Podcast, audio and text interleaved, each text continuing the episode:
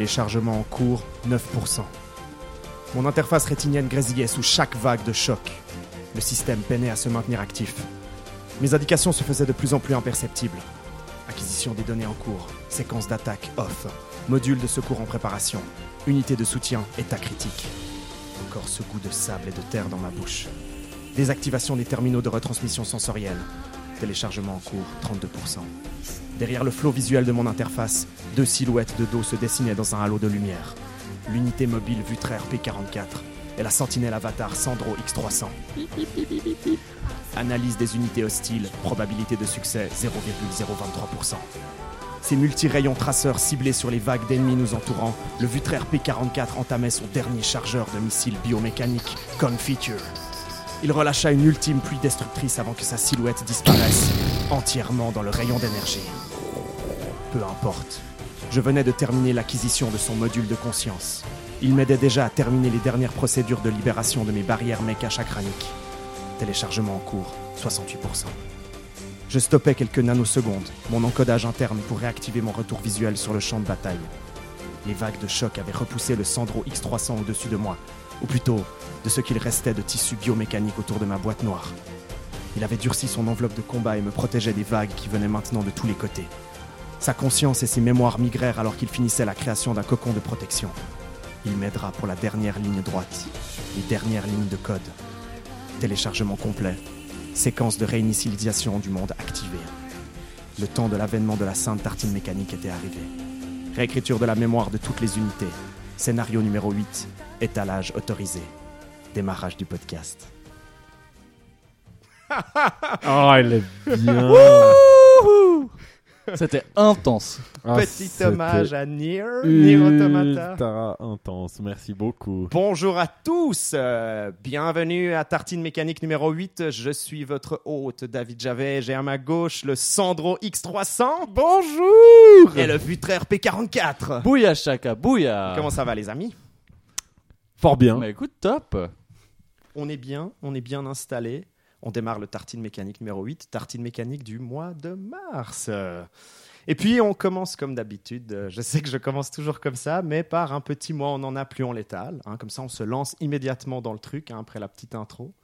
Qu'est-ce que t'en penses, Sandro? T'es chaud pour un petit mois je suis chaud bouillant. Allez. Parce que j'ai des comptes à régler avec Vutraire. Trop bien. J'ai envie, j'ai envie très très rapidement de, de les régler. Donc pour les auditeurs qui nous rejoignent pour la première fois, un moins on en a plus en létal que, auquel Sandro va, va s'attaquer. C'est un brainstorm, donc c'est vraiment euh, une euh, voilà, il va créer un jeu ou plutôt un concept de jeu à travers ses mécaniques et ses dynamiques selon un thème que Vutraire va lui donner. Et il Euh. aura 5 minutes au chronomètre officiel Tartine Mécanique que l'on a acquis après euh, pour une somme modique Oh, de pour une somme trois fois rien. gigantesque. Pour la somme modique du Wi-Fi, Mais d'une précision euh, que le Ah monde ouais. nos envies. hein. d'une précision redoutable. Ah ouais. Je crois qu'il y a jamais aucun brainstorm qu'on a fait qui n'était pas pile poil exact Ah sur bah. 5 minutes. Aucun, aucun. C'est On, quoi, nous défie nos auditeurs d'aller tous les écouter. Ouais, vraiment. Allez-y, c'est d'une précision. À 5 euh, minutes pile, Ouais. le brainstorm commence. Non, très euh, je sens que vous, frère, t'es dans une vague, une vague extrêmement chou aujourd'hui et t'as envie de me donner quelque chose de tout gentil et de tout facile. ouais, là j'ai eu un, Ah tru- un oui. truc sympa, je pense que tu peux faire plein de choses avec. D'accord. C'est horrible de dire ça avant de le donner. Ouais, c'est ça. Du coup, Ouais, mais alors, parce du qu'après, coup, si j'ai pas d'idée, je vais me retrouver comme un gros con, vas-y. Non, alors, souterrain. Oh, d'accord. Oh. On a- On a fait plus méchant. Bon, ben, Sandro out, quoi. à tout de suite. Out, je lance le chronomètre officiel Tartine Mécanique. Et alors, dis- dis-moi, David, tu réglais des comptes, là j'ai besoin de savoir. Vitraire, j'ai un petit compte à régler avec toi. Euh, je sais pas si les auditeurs du Tartine Mécanique numéro 7 l'ont remarqué. Euh, alors, juste pour l'histoire, euh, c'est pas, moi qui fais le montage des épisodes de, de Tartine Mécanique, c'est Monsieur Vutraire. Tout à fait. Est-ce que tu vois dans quelle direction je vais, cher Vutraire Ah, j'ai pas mal l'impression que euh, je vois où tu vas aller, malheureusement, David. pour, ceux qui nous, pour ceux qui nous écoutent, euh, pour la première fois au Tartine Mécanique numéro 7, on s'est amusé à mettre un petit peu de musique. Euh, on s'est on s'est amusé notamment à mettre des petits intermèdes musicaux. Oui. Et on s'était mis comme, euh, comme balise que je disais intermède musical au moment où justement on stoppait et on lançait un intermède musical. Et cher Vutraire, tu t'es amusé à laisser dans l'enregistrement moi qui dis intermède musical. Ouais, j'aimais bien. Je trouvais que ça faisait ben, justement radio. On avertit, tu sais. Et maintenant, chers auditeurs, un intermède musical. Est un peu drôle, vintage, un peu. C'est- J'ai pas du tout prévu de le faire, donc ça fait vraiment internet musical. C'était naturel, c'était au fond de toi, David. Qu'est-ce que tu promets Est-ce que tu promets, Vutraire, que tu ne le referas plus au montage de cet épisode numéro 8 Alors, j'ai un truc que je peux te promettre. c'est que. ah ben, en plus, c'est cruel parce que je pourrais virer ma promesse en fait au montage. Je viens de réaliser. Donc, j'ai quand même pas mal de pouvoir. Mais j'en abuserai pas, promis. On verra, on, On verra. Mais je Je promets que ça sera. là-dessus. Qu'on ne t'entendra pas dire intermède musical. Oh là On ne t'entendra pas alors dire. avec une voix caverneuse. Internet musical. Peut-être Qui sait? T'arrives à me faire une voix de Yoshi, à la limite, pourquoi pas? Ah, ah, ça serait tellement bien. Tu crois qu'il y a des générateurs de voix de Yoshi, enfin des modificateurs de voix? On dit Ben, que ça serait Si quelqu'un en a conscience, alors envoyez-nous le lien. Parce Ou, que alors, ou euh, faites-en un. Là, on est, tu- ou alors ouais, on est à deux doigts à la limite de faire tout un podcast en voix de Yoshi. Je pense que ce serait assez rigolo à la limite de faire un podcast en voix de Yoshi. Vutraire, tu as ta, ton crayon en main. Ouais, absolument. Donc Enfin, les, les auditeurs euh, qui sont sur Twitter ou qui ont pu, qui sont passés sur le site d'un coin de pixel ont pu voir ton merveilleux dessin de la tour des dragons moné- monégasques du tartine mécanique numéro 3. Ouais, c'est pour. Il y a eu beaucoup d'inspiration. Enfin, Ouais. je veux dire tout ce qu'on avait, tout ce qu'on a réussi à. J'ai pas réussi à tout condenser. Il me semble qu'il manquait quelques éléments. Non, Par exemple, bah le one ouais. button, c'est très difficile. Bah là, à on est plus sur signifier, la euh, cover, on n'est pas vraiment sur l'écran de jeu. Dis c'était de faire rêver. hein, je pense que tout de suite. On veut un truc un peu marketable qu'on puisse distribuer. Est-ce que tu as quand même senti que c'était la souris l'héroïne ou pas du tout? Tu as vu qu'elle Oui. est en haut de la tour. Ah oui, tu vois, il y avait quand bah, même- mais un peu en le- retrait parce que c'est de l'infiltration. C'est-à-dire le dragon fait vraiment très peur. hein. On dirait presque une sorte de dragon euh, poulpe, quoi, avec des tentacules. Ouais, les tentacules, c'est pas pourquoi je les ai rajoutés, mais je pensais que c'était mieux de s'éloigner un peu pour pas se fâcher avec nos auditeurs monégasques. Bah évidemment. oui. C'était aussi C'est vrai qu'on a eu beaucoup euh, de, de messages un peu haineux des ouais. monégasques. euh. T'as aussi reçu de, de la poudre blanche dans, ta- dans ta boîte aux lettres là? C'est ça, mais avec un logo de la famille princière euh, monégasque. Non, mais alors, on se réjouit de voir le, le dessin que tu vas nous composer euh, cette fois. Et puis, on a eu quand même deux, trois personnes qui m'ont envoyé des messages en me signalant qu'ils seraient intéressés à, à, à être euh, dessinateur euh, résident, ou en tout cas à bien. venir nous rejoindre pour un podcast et puis dessiner, euh, dessiner un peu pendant le podcast euh, ce qui leur fait. euh, ce qui leur ferait plaisir. Donc, on se réjouit aussi d'avoir un peu des variantes sur certains de nos thèmes. Et puis, en attendant, on fera avec toi, Vutraire, hein, et, et les intermèdes musicaux. bon, Vutraire, dans les quelques minutes qui nous restent euh, avant que Sandro. pour atteindre euh, les très précis 5 mic- minutes, voilà, c'est ça, évidemment. avant que Sandro mic drop, le, mic drop son, sa création. Euh, on peut parler peut-être très brièvement euh, d'un- d'une chose où on a les deux été impliqués. C'est on a été jury, toi et moi, euh, lors d'une game jam. Enfin moi en tout cas c'était la première fois que euh, ça m'arrivait. Je sais que toi tu es habitué à le faire pour l'Epic Game Jam. mais si pas dans, vraiment, ouais, pas euh, dans ces circonstances-là où il y avait vraiment l'intention de faire un truc hyper propre, donner beaucoup de feedback et puis euh, Ouais. donner des prix pour faire court. ça, ouais. Donc pour cadrer un petit peu, peut-être pour les éditeurs qui connaissent pas, la Level Up Game Jam, donc c'est une game jam, donc un événement de création euh, vidéoludique, euh, donc sur deux jours, mais professionnalisant, c'est-à-dire il y a vraiment des groupes avancés, des groupes débutants, et puis voilà, ils ont des prix à offrir, ils ont des euh, et puis voilà, ben nous on était parmi le jury, euh, puis on devait faire des feedbacks, euh, remplir des, des- des formulaires et autres. Et puis qu'est-ce que t'en tires, toi, vu très Je sais que toi et moi, on, on a une position peut-être un petit peu plus modérée par rapport à l'idée de créer une game jam, vraiment avec un jury, avec des prix, avec du compétitif. Mais comme tu le disais toi-même, je suis d'accord dans le sens où la jam, elle se veut professionnalisante. En tout Ouais. cas, enfin moi, je trouve peut-être le mot il est un peu fort pour moi, mais dans en tout cas l'idée, qui est dans son nom déjà, l'idée Ouais. de permettre aux gens de progresser. D'ailleurs, ça s'est vu cette année. Ouais. Il y avait plein de gens qui étaient en débutant l'année passée, Qui sont venus en qui avance, sont passés ouais. en avance et du coup Ouais. c'est drôle parce que ce concept de la jam, eh ben, j'ai l'impression qu'il fonctionne. D'accord. Et puis l'idée aussi qu'ils donnent des cours euh, durant les quelques jours avant. oui, peut-être tu as donné une conférence, voilà, par exemple. Et puis plein d'autres personnes d'ailleurs. Et euh, bah, justement pour progresser dans la conception des, des jeux de jam, j'ai trouvé hyper bien. Mais euh, c'est vrai que là, l'idée des prix, pff, euh, Moi, je pense je- qu'ils sont là et puis il faut les donner. Ouais, tu ouais. vois, t'as Ce que j'ai trouvé, ce, ce pourquoi j'étais très content, c'est qu'on avait donc un prix du jury, euh, donc qui était un peu notre coup de cœur, et puis les trois autres prix qu'on qu'on distribuait étaient euh, donc euh, le, le- le visuel. Moi, je me suis beaucoup concentré sur tout ce qui est affordance, enfin la, la clarté, l'interface et autres. Le game design, un prix de game design donc, et puis j'aime beaucoup qu'on ait réussi à placer un prix de sound design parce que Ouais. c'est vraiment un peu le grand abandonné euh, souvent des game jams. Et puis le fait que ce soit un prix qui ait le même poids que que, tous les autres, ben, pour le coup, j'ai l'impression que pour pas mal de participants, ça les a vraiment fait aussi se rendre compte de l'importance qu'il y avait à travailler aussi sur le sound design, puis à vraiment réfléchir à aussi les indications sonores qu'on donne aux. Et ça faisait une grande différence hein, sur certains Ouais. jeux. Mais euh, oui, puis surtout quand jam, c'est une manière simple de donner des feedbacks clairs et précis selon Ouais. certaines actions en fait. Exactement, C'est ouais. d'être un des manières les plus, les Et, plus simples et à en certains place. des jeux qui nous ont pas mal marqué, puis moi je maintiens que c'est toujours une bonne idée, c'est des jeux qui utilisent des bruitages euh, vocaux. Mais oui. euh, ou, euh, voilà, parce que très rapidement on a quelque chose de très bien, avec quelque chose d'humain, une, une gamme humaine, euh, enfin voilà quoi. En plus, c'est tellement drôle à faire. Enfin, Ouais, bah, bien sûr. Et puis ça, ouais, et puis pour le coup ça, nour- ça nourrit quoi l'aspect un peu humain de- du groupe quoi, du groupe qui a bossé sur euh, sur le projet quoi. Et puis du coup, ouais, tu le sens quand tu joues, et puis euh, ça fait Ouais. enfin, t'as as autant de plaisir que les gens qui ont participé à la conception du jeu qu'à y jouer. Enfin, Ouais. pour certains, moi, ça a fait cet effet. Complètement. Même ouais. si le jeu il était pas ouf, tu sentais la bonne humeur, puis t'es là, ok, c'est Oui, oui. chou, c'est cool, et puis ça, j'avoue que moi, ça, je suis sensible à ça. Oui, non, ouais, ouais. tu le fais un peu. Merci pour cette, euh, ce- cette ironie. euh, non, mais c'est vrai que c'était assez important. Ça crée tout de suite un, cachet. Et puis, euh, c'est assez, assez vite. Je pense que ça, ça, nourrit, ça nourrit le jeu. Enfin, il n'y a rien de pire qu'effectivement un jeu qui est presque vide de sound design, en fait. Même si le visuel est beau, bah, peut-être que le game design, il va moins bien passer. Quoi. Ça va moins le soutenir si on n'a pas justement toutes les indications claires. Bah, un truc aussi simple que euh, quand tu appuies sur un bouton, si tu n'as pas de feedback sonore qui te dit c'est bon, t'as appuyé, bah, peut-être tu vas bourrer sur le bouton, puis le code n'est pas assez stable, puis te fait passer quatre écrans euh, avant que tu réalises qu'en gros tu es en train de, voilà, de Alors que t'as le jeu. gagné ou que alors t'as que tu déjà as gagné, perdu. tu ou- pas le temps de voir ton écran de score euh, ou autre parce qu'il n'y a pas eu peut-être aussi l'indication sonore. Sandro. Il est très précisément I'm 5 back. minutes. Non, c'est pas du tout vrai. mais... C'est pas du tout vrai. mais bon, l'étalage se fait aussi sur le temps dans Tartine Mécanique. N'est-ce pas On a aussi le droit d'étaler sur le temps. Alors, corporate. Sandro, ton thème était Vutraire Souterrain. Souterrain. Ton thème était souterrain. Qu'est-ce que tu alors, attention messieurs, voici venu Mole Fighters. Ah, mais- Ah ouais Attends, attends, Attends, que non, attends, fait un truc en anglais là À chaque fois que Sandro il fait un thème en anglais, c'est qu'il est fier de son jeu. Wow. C'est comme si l'anglais, c'est comme si l'anglais crée. Je sais pas, une espèce de dynamique folle. Ouais. Euh, alors, Mole Fighters. Mole Fighters. Donc, ça se joue euh, de préférence sur un stick arcade 6 boutons. Donc, euh, les 3-3 l'un en dessus de l'autre parce Ouais. que c'est assez important pour visuellement se repérer. Ok. Euh, ça se joue, le stick donc sert à rien, on joue juste avec les boutons. Ok. Euh, donc, c'est un tap-top versus.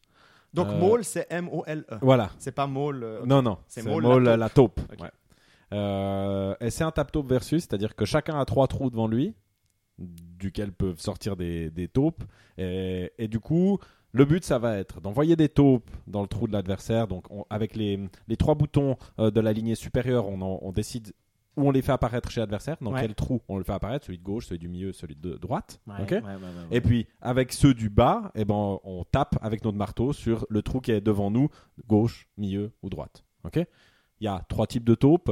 Euh, Il y, a la- il y, a la- il y a la taupe euh, qui va. il est allé loin là, il a déjà trois types de taux. Non, ben euh, voilà, Ah, on pourrait le faire simple, mais j'aimerais Ouais, avoir ouais, trois types de taupes. Euh, où là, je pense que c'est plutôt combien de fois on appuie sur, euh, sur le, qui sur le trou ouais. qui la génère. C'est si on appuie trois fois, c'est la grosse. Voilà, c'est La fin, c'est la, c'est la, c'est la grosse mais lente. Euh, euh, deux fois c'est moyen et puis une fois c'est, une fois c'est la Une petite mais rapide. La petite mais rapide. Et du coup, bah, la petite ramène un, euh, ramène un point, la moyenne 5 et puis la grosse 10 et puis elle ramène un point dans les deux sens. C'est-à-dire que si elle sort et qu'elle rentre, euh, on peut imaginer même qu'elle essaie de croquer l'adversaire. Mhm. euh, et ben c'est celui qui l'a envoyé qui marque les points. Ouais. Par contre, si elle se fait taper sur la tête, c'est l'autre qui, engrange, qui Voilà. engrange points. Qui engrange des points. ouais. Donc, euh, Est-ce que ça fait aussi des points négatifs pour celui qui a sorti la taupe et qui s'est fait taper dessus? Euh, non, parce que c'est déjà, suffi- euh, c'est déjà suffisant suffisamment qu'il perde les points. Voilà, il perd d'accord. les points. Donc non, non, c'est celui euh, va s'attribuer les points, celui qui. Et puis la seule chose, c'est que c'est en temps réel. Donc on envoie. Il y a juste des cooldowns sur évi- évidemment quand on veut taper sur les taupes qui Pour apparaissent devant trop, nous ouais. pour pas pouvoir bourrer à l'infini et puis on tape ouais, sur tout le monde. Donc euh, il faut bien quand même euh, sentir venir les taupes à quel endroit. Mhm. Et voilà. Et c'est euh, voilà. Mais elles sont toutes one-shotables. Elles c'est-à-dire- sont toutes one shotables. Ouais. Ouais, Ouais, ok. il n'y en a pas pas que Donc, quand elle est lente, ça veut dire qu'il lui faut plus de temps avant, avant de, de, disparaître. Donc elle est plus difficile à placer parce que l'autre peut, peut la voilà peut l'attraper. euh, Mais elle score rapidement. plus. Hein, mais elle score plus. Ouais. À savoir que bien évidemment le, le cooldown si je tape et que il y a une euh, à ce moment-là il y a une euh, il y a une euh, il y a une taupe. Enfin, c'est-à-dire que je j'ai juste pas tapé. Je suis en train de taper puis il y a une, une grosse taupe qui apparaît. Ouais. C'est important du coup que le cooldown avant qu'elle redisparaisse. Eh ben, euh, si t'as tapé dans le vide, t'as tapé à côté d'elle, Mhm. eh ben, t'es pas le temps de retaper une de deuxième fois. une deuxième fois. Voilà, ouais, c'est ça. Puis après, tu les, tu les cales et, comme ça. En et fait. tu peux en parallèle taper avec ton marteau et charger une grosse taupe, par exemple. Tu peux être en train de charger une grosse taupe en haut. Totalement. tu en même temps que tu tapes en bas, ouais, Ouais, effectivement. Là, tu, pas tu- de. tu- tu jouerais presque même carrément à deux mains où tu as ta main droite qui vient sur les boutons du haut et puis qui Voilà, et charge puis, celle, et puis ouais, la- le- la- la- une main sur les boutons du haut et puis Ouais. une main sur les boutons du bas. boutons du bas. Ce qui permet de cacher d'ailleurs aussi, ce que je trouve intéressant, c'est que ça permet de cacher Ah une de tes deux mains, ouais. même à voir s'il faut pas inverser du coup pour que la- ça soit plutôt les boutons du bas qui envoient les taupes chez l'adversaire, Ouais. pour que du coup elles soient cachées sous ta première main qui est sur le haut.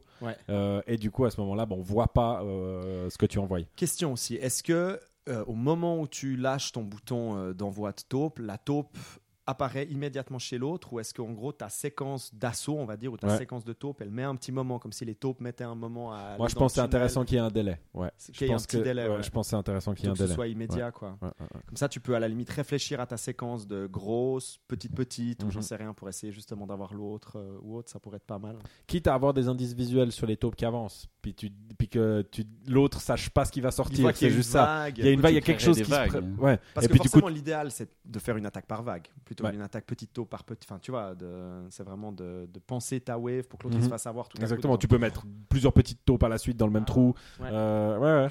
Ok, alors là, je l'entends. Tu me dis si j'ai mal compris, mais je l'entends autrement. C'est comme si les joueurs ils s'envoyaient des segments en fait. Et puis du coup, tu as l'idée de vouloir insérer un pattern dans l'esprit du jeu en disant je l'envoie tout le temps des petites. Ouais. Et puis genre tout le coup, une fois, bam, maintenant tu as une moyenne et une petite mec. Mhm. C'est dans cette idée-là. Mais du coup, Ouais. j'entends plus comme si tu envoyais des wagons, tu sais, de taupes pour inscrire des comportements aux joueurs. Mais un, du coup, tower, un côté tower defense avec une vague, quoi. Ouais. du coup, ça m'a fait penser à ça quand vous parliez Mhm. justement de ce qu'on va voir euh, plus loin. Faudrait, faudrait tester, disons, mais après, il faudrait aussi voir comment tu, tu, tu combien de taupes t'a- t'autorises à envoyer d'affilée. C'est aussi ça où le, le concept Ouais, de il vague, il un serait à tester. euh. Parce que là, tu, tu, comp- tu complexifies un peu la chose. Ouais. Il faudrait peut-être limiter le nombre de taupes que tu peux envoyer, Bien ou tu as une espèce de, de quota, de, de, de- ouais, je sais pas quoi, de- d'énergie de taupe ou un truc comme ça. Mhm. Puis là, c'est un peu. Tu as dit que si tu tapes juste, puis ça apparaît immédiatement chez l'autre, faudrait voir si c'est déjà fun juste comme ça, en Ouais, fait. ouais, ouais, si ça marche euh, en faisant quelque chose de très Bah, immédiat. déjà, le fait d'avoir, enfin pour moi, déjà de- d'avoir juste six boutons à gérer Mhm. pour deux trucs radicalement différents. Ouais, C'est-à-dire penser à mon adversaire, penser à moi. D'une Mhm. certaine manière, moi je le découperais comme ça. Je trouve déjà assez étonnant. Mhm. Euh, donc euh, je Puis, trouve en intéressant termes à voir. d'équilibrage, si tu arrives à avoir vraiment une clarté tu sais, dans euh, euh, la manière dont les points sont attribués. Faut Ouais. vraiment, Ouais. La, la peur, ce serait de générer un truc où en gros, tu es que en défensive. Ouais. Tu arrêtes d'envoyer des waves parce Mhm. que ça te, ça te prend trop Ouais. euh, au niveau. Puis tu que dans. Ouais, puis ok, que les deux une je espèce de blocage. parce que forcément je lui, je lui bute toutes ces voilà Ouais. puis que finalement que ça bloque les deux parce que plus personne n'ose envoyer des taupes parce qu'en gros tu scores plus en donc faudrait vraiment en gros beaucoup plus scorer Mhm. en réussissant à planquer une taupe en gros à faire en sorte que la taupe se fasse pas taper dessus euh, Que score- en scorer en tapant euh, sur les défendant. taupes, ouais. qui est censé être quand même un peu plus facile à moins que tu mettes un méga cooldown sur le marteau mais peut-être ça c'est un peu plus frustrant si tu peux Ou pas- alors, euh, ou alors sanctionner quand tu fais rien, c'est-à-dire quand Ouais. t'es pas en attaque, ah ouais que sûr tu ouais. fais monter par exemple une barre d'attaque. Un truc très- un peu comme dans les Samurai Spirit ou Samurai Voilà, ou Showdown, comme- jeu de baston où si tu bouges pas ben tu te prends une bombe sur la gueule Voilà, ou- ou tu, tu perds ta barre de super Ou comme dans un Guilty Gear où tu récompenses l'offense, c'est-à-dire Voilà, qu'il y a une ça, barre qui se remplit tant que t'es en offense, sinon elle se vide si t'es pas en train de, si t'es pas en train d'attaquer. Ouais, Et ouais. ça enclenche un super coup, tu tapes sur les trois d'un Ouais. coup ou un Ouais, truc ouais, comme ça. ouais, ouais, ouais, ouais. Bon, moi j'ai envie de te dire. Tu loques un trou pendant un moment. Ou euh, puis, ouais. après, il faut des barres de combo. Enfin, tu vois, si tu commences à chaîner les taupes, Mais tu vois, oui, oui, si oui, tu arrives oui. à le mindfuck, puis le type il, perd complètement le contrôle, Ah ouais, puis tu arrives à lui faire passer trois taupes à la suite. Puis là t'as un multiplicateur sur ton score. T'as un multiplicateur sur le ouais, score, ça va être pas mal quoi. Et puis euh, pour les visuels, moi je pense euh, Picker, Trio Picker, un petit partenariat avec Nintendo. et puis c'est, puis Avec- c'est la win quoi. Avec, Je avec sais- Pokémon. je sais et pas si c'est la je- win. Bah oui, mais c'est clair. Je sais pas si je ferais pas genre, bon, peut-être qu'on est plus dans un design par addition que par soustraction, mais je me demande si on générerait pas quelque chose d'intéressant en permettant à une des trois taupes d'être une taupe piège. En gros, faut pas que le gars il tape dessus. J'en ai une là, je, je- je l'ai marqué, je l'ai même mis au début, j'ai Ouais. mis, puis après je me suis et dit, qui que permettrait justement de oui. repousser le marteau pendant 5 secondes. Ouais. Puis là, si tu arrives à, Ah, tu vois, ouais. si t'arrives à le choper dans ta taupe piège, puis après tu as ta Totalement. chain, bah, tu chain tes points avec tes. Je l'ai tes pas pensé comme ça, derrière, une tu vois. espèce de, ouais, de decoy, un peu d'espèce de Voilà, truc où tu, ça, ouais. tu, tu le forces à taper là, puis après il est, il est disable Bah, pendant un petit moment. et puis là, la grosse taupe, elle serait drôle pour ça. Ouais. Parce que tu mets un moment à la charger, Mhm. et puis tout à coup, elle pop-up, puis si le type et il tape dessus, ben, ça, voilà. le, ça le paralyse Ça pendant un petit moment, un puis tu moment, places tes petites taupes derrière. Quoi. Ça pourrait être assez rigolo. Ouais, c'est de nouveau un concept de jeu solide. Moi, je dis quand, quand le titre est en anglais, c'est prometteur. Il y a quelque chose qui se passe avec l'anglais. là. Avec l'anglais. Dès que, je, dès que je titre en anglais, c'est mes meilleurs moments. Et puis, euh, pour- comprendre aussi le, le- le- le rapport euh, au visuel, à l'écran que les joueurs ils auront C'est genre chacun à son écran ou bien c'est quoi? C'est l'idée Je me suis euh, posé la question. Alors, forcément, le premier truc qui vient à l'esprit, c'est le côté euh, salle d'arcade à la japonaise, où Ouais, chacun ouais, est d'un côté hein. euh, face à face, euh, chacun euh, sur, sur son écran de borne, euh, parce qu'il y a cet aspect euh, contrôle borne d'arcade. Mais dans l'absolu, euh, moi, tant qu'il y a cet aspect, moi je trouve que le contrôleur là est important. Ouais. Je trouverais que ça marcherait moins bien. On pourrait imaginer un, un, un, un peu bah, comme un puzzle game avec un écran scindé en deux. Totalement. Ouais. Et puis presque limite, tu vois les taupes. Bah, si tu mets un delay, tu vois les taupes qui se déplacent puis qui vont, euh, qui Ouais. vont vers l'autre joueur ou j'en sais rien quoi. Ouais, ou qu'il y a une espèce d'effet de profondeur comme Ouais, ça, ça, avec ouais. chacun cette espèce de truc euh, où il voit. Mais je pense que ça fonctionnerait puisque de toute façon, t'as que si t'as que ça te fait six trous en gros. Ça te fait Ouais, six, ça fait six euh, ouais. bah, les trous, les, les taupes arrivent et puis les trous, euh, tu- t'envoies les taupes en gros. Exactement. Enfin, où tu tapes dessus. Mhm. Euh, et euh, donc voilà, visuellement, je pense que tu arrives tout à fait dans un écran, voire même un écran splitté en quatre. Quoi. Tu peux m'imaginer un jeu sur la Switch.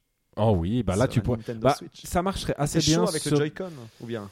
Oui, il faudrait du tactile, quoi. C'est ça, c'est Ouais. que si, si tu joues sur le tactile avec 6, mais je pense pas qu'elle prend 6 inputs à la fois, c'est ça le problème. C'est même Ouais. l'iPad, je crois, prend pas 6 inputs à la fois. Donc, euh, Ouais, ouais, pff, j'aimerais, ouais, puis je trouverais cool vraiment avec du, du Ah bah matériel là, de euh, stick, quoi. dans l'arcade. Ouais, dans l'arcade. Du stick arcade. Il que- c'est, au niveau du la- l'alignement des trois, le fait le positionnement des mains, une main qui cache l'autre.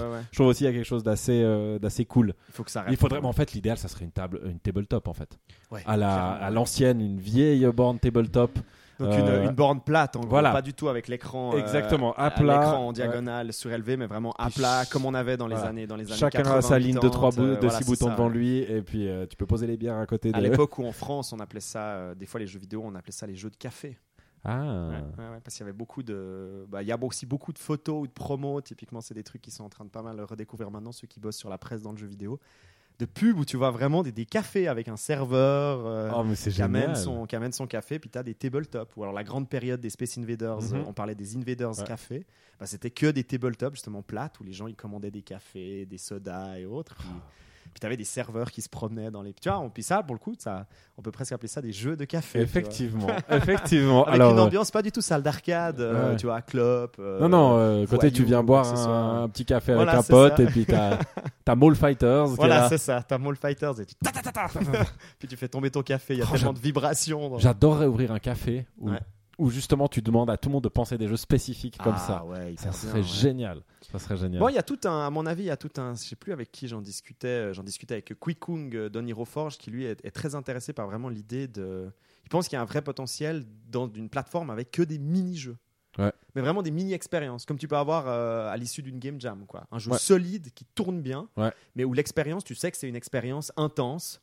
euh, Qui va durer 10 minutes. Voilà, c'est ça, qui va durer 10 minutes, mais t'en as plein, quoi. T'as Mhm. plein de petits jeux euh, solides, euh, et je trouve, euh, je trouve ça assez intéressant. Tu dis dans un café Ouais, par exemple, Ouais, dans par un exemple. café, ouais. Puis, puis tous les jeux pourraient être originaux, quoi, ou tous les jeux pourraient être pensés. euh, Bah, très à la One to Switch en fait aussi. Voilà, c'est ça, Dans ouais, cette- exactement. dans cette Une idée-là. sorte de bibliothèque, de petits Ouais. jeux rigolos, euh, où au final, comme tu es dans un café, tu es là pour boire un petit café. T'es pas là pour rester non plus. euh, bah, tu peux rester 5 heures si tu veux rester 5 heures, mais tu es là pour une sorte de petite pause, un peu apéro sympa. Donc tu as peut-être besoin d'un petit jeu rigolo euh, 15 minutes, tu vois. Et euh, Par contre, je pense que l'idée qui peut être rigolo aussi, c'est que les jeux ils changent tous les. Enfin, t'as un, un- une bibliothèque qui reste ah, pas toujours la même. bah oui, Ah bah oui. Parce que sinon, sinon ça marche pas, tu- typiquement avec le téléphone, parce que sinon c'est ce que les gens ils font d'habitude. Désolé d'être un peu. euh, Oh là là, écrit, il est- mais- qu'est-ce qui se passe? Il est corporate aujourd'hui, vu très. Non, non, mais, mais en fait, c'est ça, parce que c'est quoi C'est compliqué. J'avais vu des types, ils avaient essayé de faire des apps pour téléphone en forme de jeu, puis ça marchait avec des. Avec des écrans en fait dans le café, dans le bar ou le restaurant. Et puis Ah. l'idée c'est que quand tu gagnais au jeu, tu avais droit à des prix dans le restaurant, un café, un truc, un machin. Mhm. Mais les jeux étaient vraiment pourraves et puis c'était le but Bah, de faire après, la il faut des jeux solides derrière. C'est ça, Faut- voilà, faut- ça, dès que les gens ils sentent qu'il y a une sorte de volonté commerciale ou je sais pas quoi, ouais, tout de suite, dirty derrière. C'est game Ouais, design café quoi. C'est qu'il faudrait presque que ce soit tenu par bah voilà par Ouais. des gens qui font du game design, qui ça, adorent ça et puis euh, voilà qui Et- même à en parler avec les clients, à motiver les clients à Et puis pour le coup, tu vois, c'est vachement. Ils, ont, ils ont une vraie plateforme. Bon, elle devient elle va un peu rien dire. C'est un peu comme si on discutait de créer notre propre groupe de musique. Mais Ouais, C'est vrai. en gros, tellement. ouais, ouais. en gros, faisons-nous plaisir. en gros, la scission à la fin. il y aura la scission du groupe à la Ouais, fin. c'est ça. Euh, non, mais en gros, ouais, comme tu dis, Game Design Café, où le, le véritable enjeu de game designer un petit jeu, Ouais. bah, c'est qu'après, tu peux le proposer à tes clients qui viennent boire un café. Tu leur dis alors, cette semaine. Cette euh, semaine, on vous propose. on vous propose, euh, on a créé un nouveau jeu l'autre soir, Voilà. euh, qui est un tout petit jeu Mall Fighters, euh, très intense. On vous a branché deux Puis manettes. après, deux tu gardes le best-of de ce qu'elle peut Voilà, jouer. ça. Puis, tu- puis les autres, tu les enlèves. tu et fais puis ta tu, bibliothèque. tu remets. et puis comme c'est des tout petits machins un peu en mode jam, mais des Mhm. petites expériences solides, tu Mhm. vois, que tu fais et puis que tu rajoutes petit à petit à ton catalogue, euh, bah, c'est assez rigolo, quoi. C'est clair. C'est clair. Et en plus, tu as les feedbacks des, des, des clients, Des clients, tu leur proposes de jouer un petit jeu, s'ils viennent juste boire le café ou j'en sais rien. Ouais, ouais, ouais, ouais, game design café. quoi. Game Design Café, c'est bon, on est parti. Au revoir. Ça, ça c'est ouvert la, voilà, le mois prochain. Mois prochain, c'est bon. Et puis tout bientôt dans votre ville, hein, pour le coup, cher auditeur, parce que c'est évident qu'après on part Ah bah. en concept de chain, quoi. Évidemment. Ça, c'est- évident. New va- York, New euh, York. Hollywood. Ouais, ouais, ça sera Game Design Café, puis on va, il y aura Monaco, New Mona- York, exactement. Vancouver. Ah bah oui, bah Monaco, on est obligé maintenant, Non, c'est clair que Monaco. Ouais, Ouais, ouais, avec tous nos auditeurs monégasques, Ouais, c'est clair. la Tour des Dragons. Sandro, merveilleux. Et puis, je, je dois avouer que je suis très touché par le fait que tu aies immédiatement balancé le titre. Ouais, je Ah me suis bah dit la même chose. je, vois que, je vois que mon Non, travail. mais quand j'ai un petit peu de temps, tu Ouais. vois, je, je pense à toi. Je pense que tu veux un titre. donc, euh, Eh bien, Mall Fighters, bientôt euh, au Game Design Café, avec euh, Vutraire euh, qui fait les cocktails. Voilà. Toi, tu serais un peu derrière le bar au cocktail, Vutraire, ou bien Euh, ouais, Tu on ferais peut, quoi, on toi, peut essayer de Game faire Design, ça. Moi, je ferais- Game Design Café Ou tu te vois plutôt au service, euh, en table euh. Moi, je me vois bien euh, Moi, je suis faire la déco. J'aimerais bien qu'on évite d'avoir un espèce de menu un peu rigolo, genre le, je sais pas moi, Oh, le- non, non, les non, patates non, non. Mario. Et puis le- Ah oui, puis Le- les potions, tu Ouais, sais. les ouais, potions comme. Oh, non, non, non, non, non, non, on fait vraiment, non, non, Ouais. non, on fait vraiment un café classe. Café, ouais, café, Ouais. café classique. C'est genre du gourmet game design, ouais. c'est ça, ouais. Puis en même temps, à côté, on a un gars qui te taille la barbe. Euh, ouais. Puis on a un, Ouais, un ouais. magasin de vélo aussi. euh. Exactement. Et une Alors, espèce ça sera de, vegan, c'est ça? Voilà, aussi ça ça de marché aux puces que- qui vend des habits de grand-mère magnifiques. Le game design café. Euh, ça serait bien. Moi, je veux bien être au service. J'aime bien ça. Alors moi, je serais aux cuisines. C'est clair. Ah, mais ça, c'est bon, mais bah oui. qu'est-ce qu'on va chercher plus loin? Mais ouais, puis le week-end, on fait des jeux, les gars. Ouais. Parfait. C'est hyper bien. On a trouvé le mood futur. Intermède musical.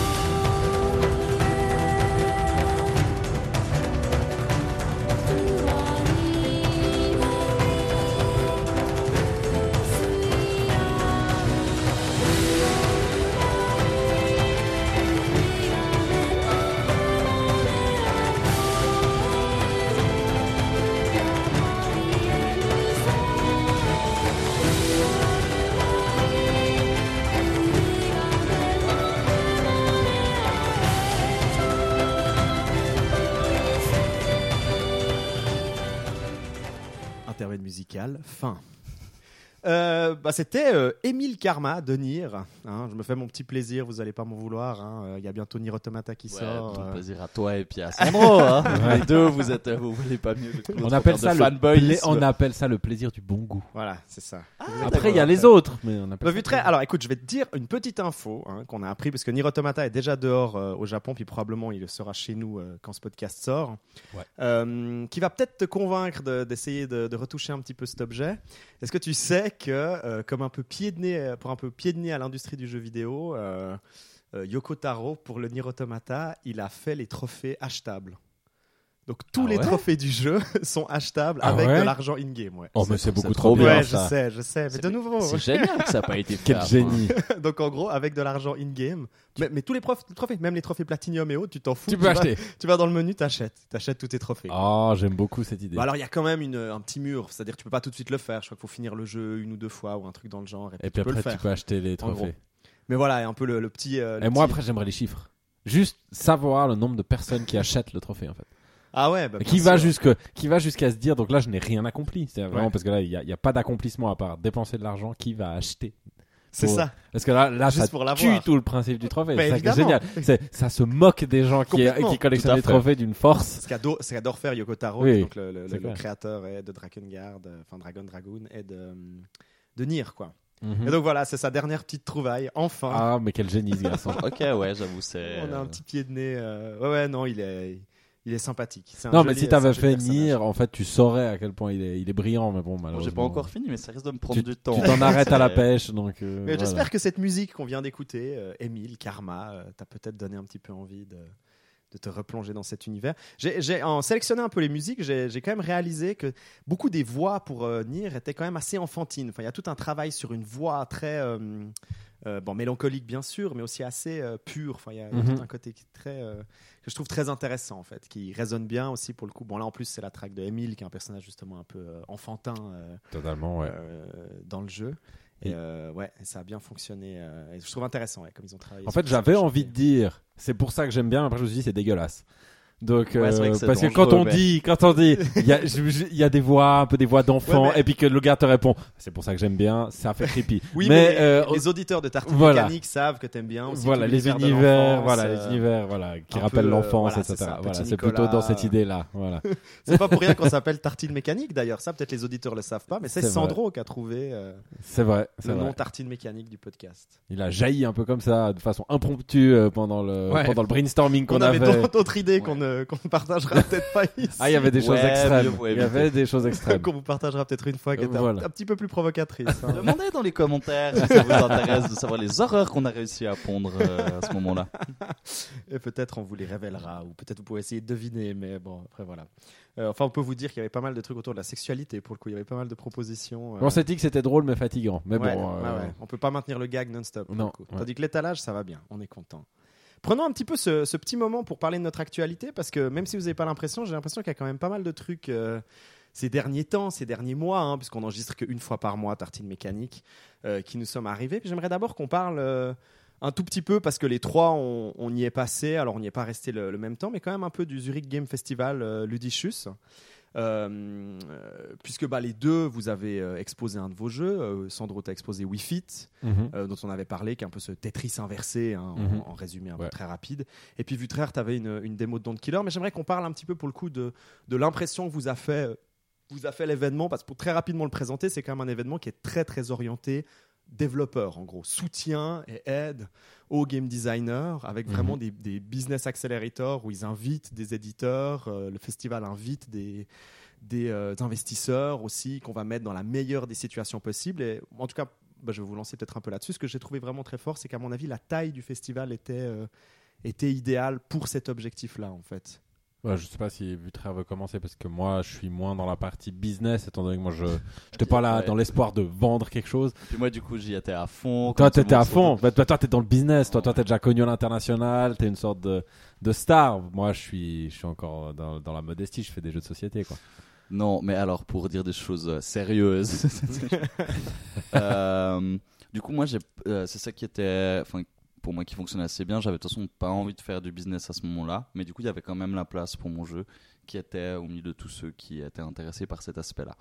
Et euh, puis, c'était aussi l'idée de voir de l'extérieur comment ça allait se goupiller. Et d'après ce que j'ai compris, du coup, aussi apprendre avec des guillemets parce que j'ai fait, j'ai fait deux jours au festival. Mais il y avait un vrai suivi, il y avait un pro. Un, euh, je dois faire attention aux termes que j'utilise parce que j'ai. Oui, parce que c'est du semi-pro. ou- c'est du ou ouais, mais et puis en gros, il briefait les gens sur comment pitcher son jeu. Et Moi, puis en fait, moi, moi, ce que j'ai trouvé ça. très fort, ouais. euh, euh, par exemple, c'est vraiment que il y avait effectivement par rapport à une Paris Games Week, il y avait beaucoup moins euh, d'investisseurs ou d'éditeurs ou de, personnes, je sais pas moi, du Sony Play Store ou j'en sais rien.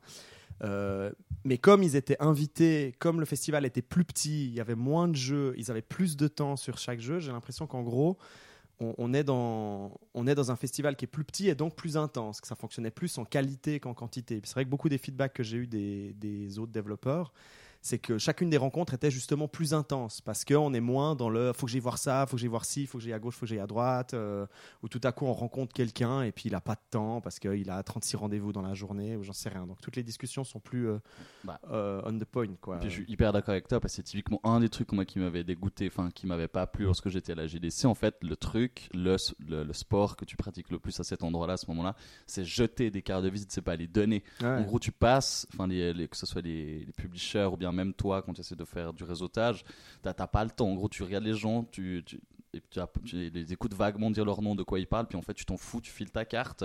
Puis c'est une fois rentré chez toi, tu regardes tout ce que tu as amassé. Mhm. Puis c'est là que tu commences à utiliser des onglets, enfin une manière de classer pour savoir qui pourrait être intéressant ou qui ne pourra pas l'être.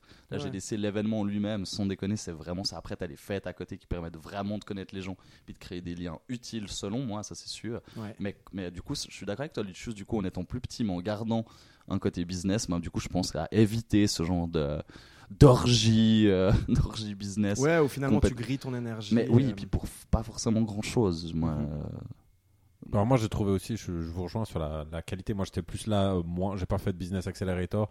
J'étais vraiment là pour voir les mais par des- exemple les conférences. des conférences ou, euh, et puis voir l'espace où on pouvait jouer. J'ai trouvé qu'effectivement, comme tu dis, c'était concentré, mais Ouais. c'était qualitatif. Voilà, c'est Euh, ça. vraiment, il y a, les, les interventions étaient bonnes, euh, les, les, les jeux qu'il y avait à voir aussi, la On a une belle conférence d'Alex. Zimmerman euh, Voilà, sur qu'est-ce que c'est que d'être un game designer face au monde. Enfin, qu'est-ce que le game designer peut apporter en gros socialement même carrément euh, Totalement. à ouais. une lecture du monde. Quoi. Non, une belle réflexion, une belle ouverture. Bon, pour moi, c'était pas assez nazi, mais c'était. en tout cas, c'était, c'était. Bah, dans les trois premières minutes, quand il a dit qu'il était pas, euh, qu'il était pas forcément en accord avec tout euh, sur, euh, avec euh, comment il s'appelle, euh, avec celui qui fait The Witness, Ah, Jonathan avec Blow. Jonathan Blow. J'étais là, bon, déjà, ça on va pas être d'accord. Non, mais à mis à part ça, je rigole. J'ai trouvé très stimulant. C'était une très très bonne conférence parce que même si j'étais pas d'accord sur tout, il y avait une vraie. Enfin, je trouve que voilà, il y avait des, des, des vraies idées, il y avait Mhm. des vraies choses sur lesquelles on peut, on peut, on pouvait se questionner Ouais. sur notre façon de designer, sur la façon, enfin comment est-ce qu'on pouvait utiliser le monde en général Ouais. pour pouvoir faire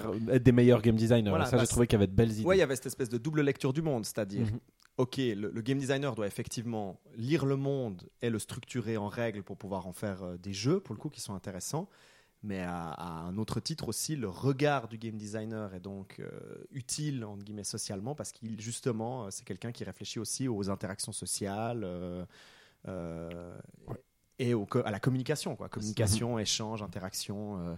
Et donc, j'ai trouvé intéressant que dans sa présentation, il y a cette espèce de mouvement d'aller-retour et pas uniquement un game designer, c'est quelqu'un qui structure le monde pour en faire un jeu, mais c'est aussi quelqu'un qui, puisqu'il a fait des jeux dans lesquels il a appris une certaine méthodologie de structure euh, et d'équilibre, bah, il est capable pour le coup de le réappliquer après à son rapport au monde, Mhm. euh, à sa lecture, euh, puis voilà, à sa lecture peut-être sociopolitique ou je sais pas quoi, des rapports euh, entre les humains euh, et autres quoi. Est-ce qu'il a sous-entendu que tous les jeux étaient politiques?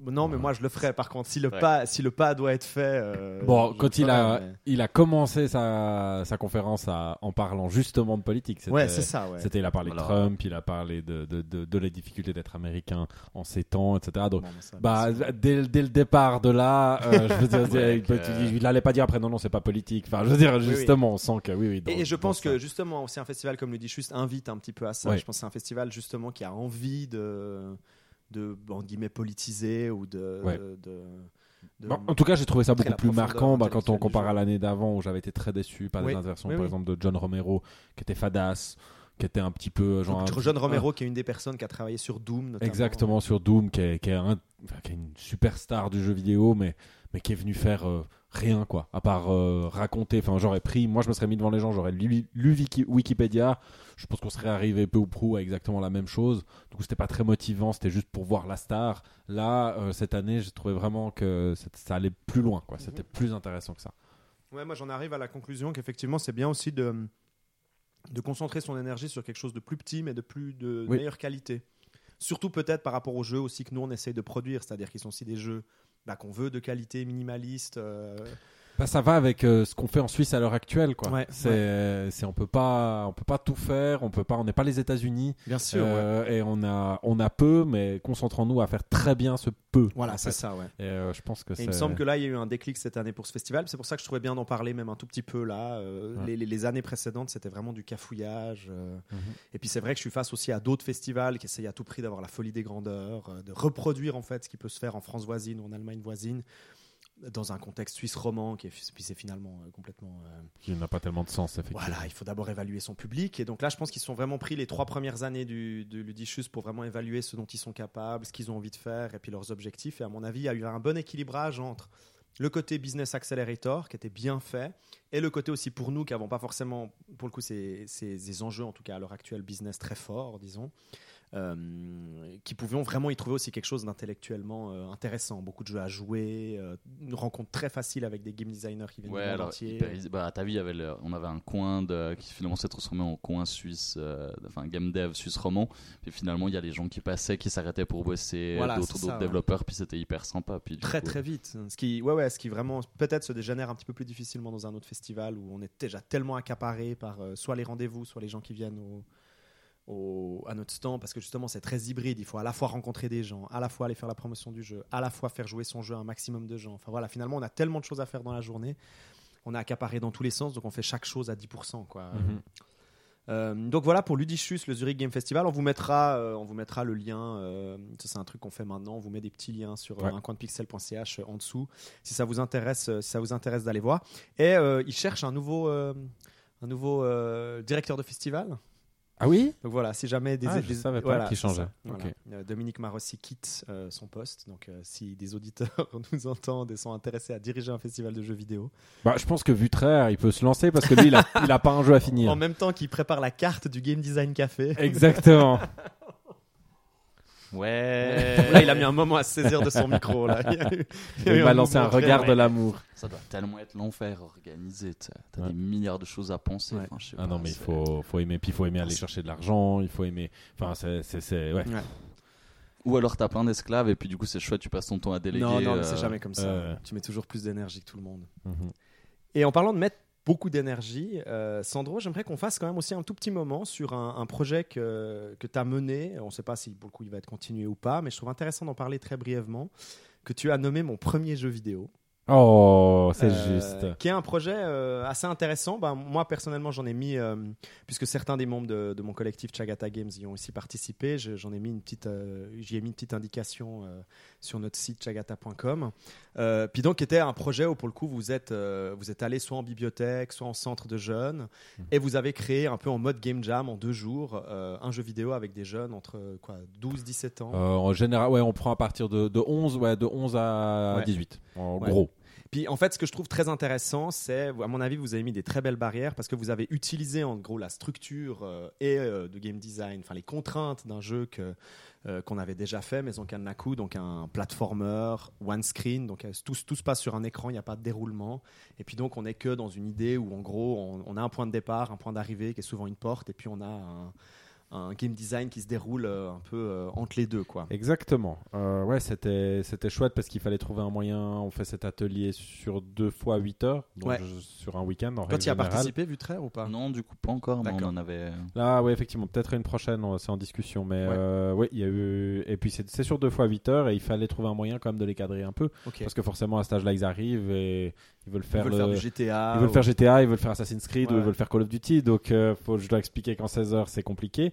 Euh, compliqué, c'est le mot. et le- euh, pour pas les décevoir en leur disant que c'est ridicule mais vraiment mais on- du coup on a mis des contraintes effectivement on a pris un modèle de Ouais. jeu que vous aviez fait et puis avec un qui est un éditeur de niveau en fait c'était Ouais, ça qu'on aimait ça, bien c'était l'idée que que votre programmeur à vous Qui a un avait- vrai travail sur level design. Qui a demandé, exactement et qu'on puisse le- les faire leur faire rentrer eux-mêmes les niveaux. Dans le Parce dans que le même- moteur de jeu Même dans des jeux de jam comme on a eu à la Level Up Game Jam, il y a des gros problèmes de level design la plupart du temps parce que les gens le font à la dernière minute, ils ont l'impression que c'est pas important, puis en fait ça, ça pète tout le jeu quoi. Et le, et le but justement c'était aussi, euh, contrairement à ce qu'on fait des fois peut-être en game jam qui est un petit peu plus, euh, qui est, peut-être moins compartimenté, là le but c'est aussi de leur montrer un petit peu les différentes facettes de la création d'un jeu. Alors malheureusement euh, la facette programmation on peut pas tellement leur montrer sur, Ouais, c'est plus difficile, sur, ouais. sur 16 heures, c'est un peu court pour leur apprendre la prog. Ceux qui sont déjà intéressés peuvent regarder avec le programmeur, mais globalement lui travaille seul. Et puis après on a deux, deux ateliers euh, différents, on a l'atelier visuel Ouais. euh, où là il y a quelqu'un qui s'occupe de les coacher pour le dessin. Euh, donc, euh, donc ils vont faire les animations, ils vont créer les personnages, ils vont Ouais. créer l'univers visuel, ils vont même généralement c'est même souvent eux qui vont s'occuper de la narration, tout Ouais. l'aspect narratif. Et puis euh, après il y a avec moi tous ceux qui vont s'occuper du game design, donc ils vont vraiment Bah, s'occuper C'est ça justement qui m'intéresse parce qu'au final là vous avez quoi? 6 jeux, 7 jeux qui sont Ouais. faits, qui sont jouables, Qui qui, sont tournent jouables, ouais. avec euh, entre euh, à chaque fois entre 5 et peut-être 10 décors, euh, level designés et autres avec une fin. Exactement, avec chaque fois un petit scénario, avec Et à chaque fois un game design Et à vraiment chaque- différent. voilà, c'est ça qui est- et c'est en faisant cet atelier que je me rends compte à quel point des fois euh, on a peut-être euh, tort en- de, de toujours changer de concept. Quoi. Euh, des fois, ça vaudrait la peine de se dire, j'aimerais même, enfin, faire une jam où tout le monde est obligé de travailler sur des, sur un design qui est déjà assez, Mhm. assez posé. C'est-à-dire comme là, cette idée de one screen, avec un one screen, avec juste une sortie, un personnage qui apparaît et une sortie.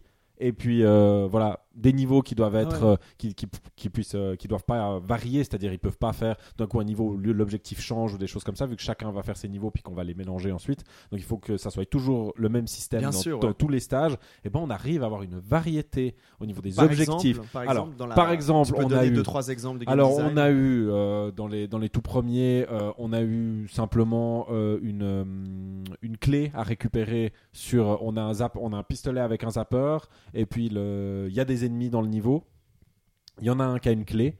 Euh, et puis, on peut pas zapper simplement autant d'ennemis qu'on veut. On en a deux ou trois, trois munitions. Et il faut, du coup, absolument, on peut éviter les autres, mais celui qui a la clé, il faut absolument le, le zapper, zapper, ouais. pour lui prendre la clé et ça ouvre la porte. Puis droit derrière, vous faites un autre jeu qui est plus un espèce de jeu de vitesse euh, où il y a euh, une lumière de police qui nous poursuit. Exactement, il y a une lumière de police qui poursuit. C'est un voleur qui doit s'échapper d'un quartier parce qu'il trafique de la drogue ou je sais pas quoi. Et puis, euh, et puis du coup, il doit courir sans arrêt parce qu'il est poursuivi par la lumière de l'hélicoptère de police pour atteindre la sortie. On a eu un aussi que j'ai beaucoup aimé de par son aspect euh, aléatoire qui faisait qu'à chaque fois qu'on refaisait le jeu, eh ben, euh, on était confronté à quelque chose d'autre, c'est-à-dire qu'il y a des coffres Ouais, ouais, ouais. euh, dans, dans le niveau. Donc un et aléatoirement dedans, on trouve la clé de sortie, un cœur pour recharger la vie, et puis, euh, Puis rien, le je troisième crois, rien, je crois. voilà, le troisième rien. piège. Donc suivant euh, où apparaissait la clé, bah, ça demandait d'aller plus ou moins loin dans le niveau Ouais, et et tu des construis fois. ton décor complètement Et différemment. voilà, exactement. Et ça leur demandait une réflexion par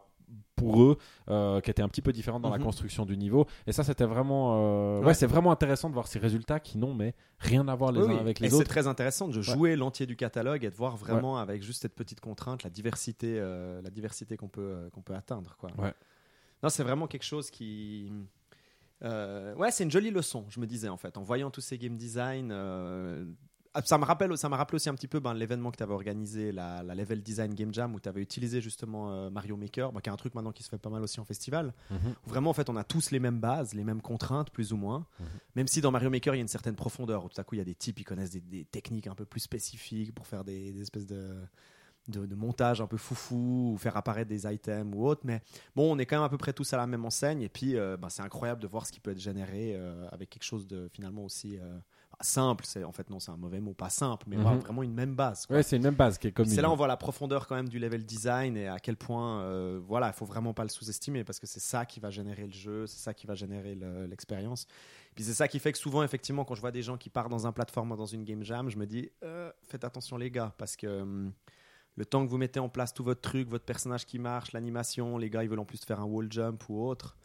Ben voilà quoi, j'espère que quelque part vous avez quand même quelqu'un sur un coin de table qui est en train de vraiment designer. euh, Ouais, le, le fonctionnement du jeu. Voilà, vrai que, bah, nous, on voit, nous, on prenait quand même sur tout le week-end, il y a bien 4 heures, voire 6 heures qui sont dédiées à simplement mettre en place le fonctionnement global du jeu sans même encore on rentre dans le level design Ouais, avec, euh, avec les jeunes. Donc, euh, et, après, et après, on a une bonne journée de level design derrière. Ouais, ouais, ouais, ouais.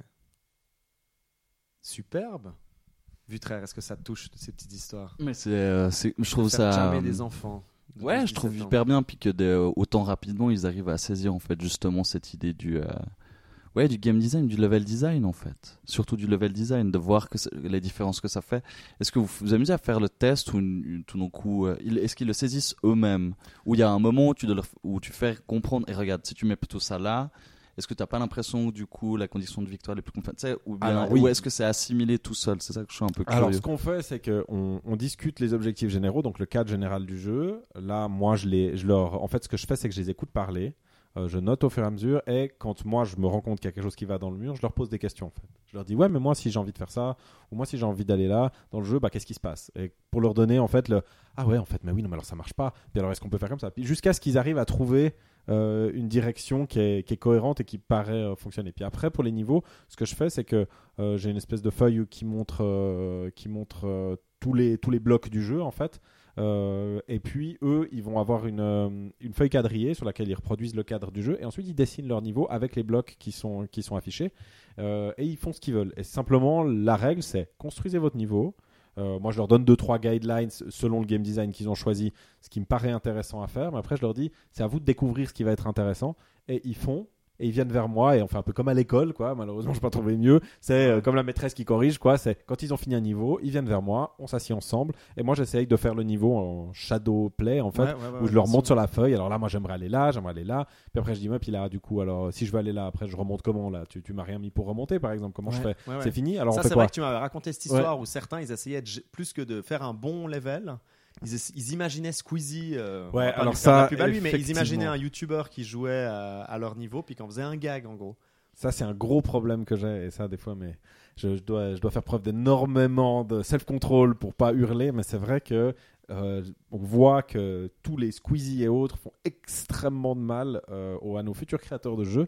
Parce que le problème, c'est que leur premier réflexe, c'est faire un truc genre Ouais, mais là, tu vois, il voit pas, il tombe, puis là, il meurt. Et puis, c'est trop marrant. Et puis.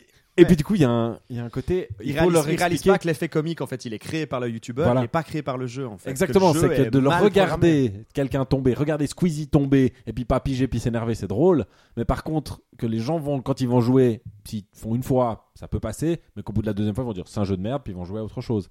Et c'est toute la discussion que j'ai avec eux. Mais qu'est-ce que tu préfères? Est-ce que tu préfères avoir un jeu de qualité qui va plaire aux gens quand ils y jouent et puis ils auront envie d'aller au bout de ton jeu ou est-ce que tu préfères avoir un jeu qui sera chroniqué par Squeezie et puis qui va se foutre de ta gueule parce qu'il est mal Bon, branlé attention, faut pas leur dire ça, parce que. Parce que, Oui, mais c'est ça. ouais, Non, c'est mais ça, justement, mais- la non, question non, elle mais est je- parfaite. hein. Mais je, le, pou- mais je le pousse juste là, justement, parce que c'est ce qu'ils me disent. C'est l'idée de la. Le triomphe, c'est d'être euh, chroniqué par Squeezie. Et puis je dis oui, mais est-ce que tu te rends compte que Squeezie se moque des jeux? Donc est-ce que tu as envie de Ah ouais. qu'il se foute de ta gueule? Parce qu'en fait, il se fout de ta gueule en disant euh, eh ben ouais, c'est un jeu de merde. Et euh, est-ce que qu'est-ce que tu préfères? Et, euh, et après, on a des discussions. C'est pas forcément Oui, mais fait, ça génère une discussion Ça intéressante en fait. discussions, ouais. Je pense que c'est ouais, je pense que ça c'est un joli terrain sur lequel tu peux rentrer et Mhm. tout sur euh, parce que là pour le coup, ils sont ils viennent à un atelier de création de jeux vidéo Ouais. puis bah créer, tu pour le coup de créer au mieux quoi. Mhm. Plutôt que d'essayer de faire mal quoi. Ou alors euh, tu rentres dans la catégorie justement de toute cette euh, veine aussi que tu as dans le cinéma des gens qui essaient de faire des faux nanars ou qui essayent de enfin voilà, qui qui jouent sur euh, Ouais. qui joue sur le, le- le- voilà le, le cinéma de genre un peu rigolo euh, potache et puis qui crée une sorte mais bah, voilà mais pour le coup ça souvent ça tombe à l'eau parce que ou ça peut pas durer des années et des années parce que Ouais, puis c'est- ça a plus le côté touchant, puis ça a plus le côté touchant de, de la sincérité, vraie, de la vraie attention qui, qui, s'est un peu foirée, quoi. ouais ouais exactement. Et ça fonctionne ça fonctionne moins bien bah, euh, bah félicitations Sandro pour ce mon premier jeu vidéo donc n'hésitez pas pour le coup si jamais à aller chercher mon premier jeu vidéo Euh, il y a aussi sur Facebook et puis on a mis un- une petite page sur euh, chagata.com si vous voulez aller voir euh, Ouais, il y a quelques jeux sur itch.io, mais ils y sont pas tous. Malheureusement, je suis en train de les mettre. Ouais, donc, euh, je, faut que je me foute des coupés au cul pour tous les mettre. coup de pied au cul Intermède musical.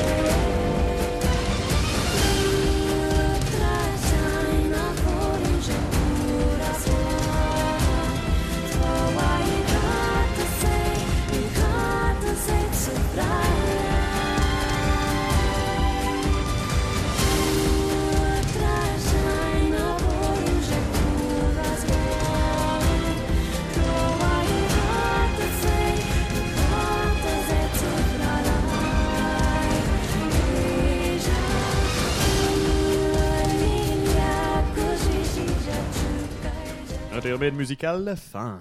Et on était encore sur du Nier, Euh, pas encore du Nier Automata, mais du Nier premier du nom sur une track qui s'appelait Song of the Ancients Fate. J'essaie de me la jouer un peu France Info. Ouais, je vois, Ou, euh, France Culture, ou Europe euh, 2, France Culture. Euh, c'est très très Nous classe. venons d'écouter euh, l'intermède musical Song of the Ancients. Est-ce que ça t'a fait pleurer un petit peu, Vutraire? Euh, non. Non, mais il a pas d'émotion. Et tout le podcast s'effondre. Mais j'ai eu, Oh mais j'ai eu envie de pêcher. Je sais pas Ah, pourquoi. voilà. Ah, Je-. Le gros problème de la pêche dans Nier, on le comprend. Eh bien, Vutraire, si tu n'as pas envie de, de pleurer, peut-être que tu as envie de créer des jeux.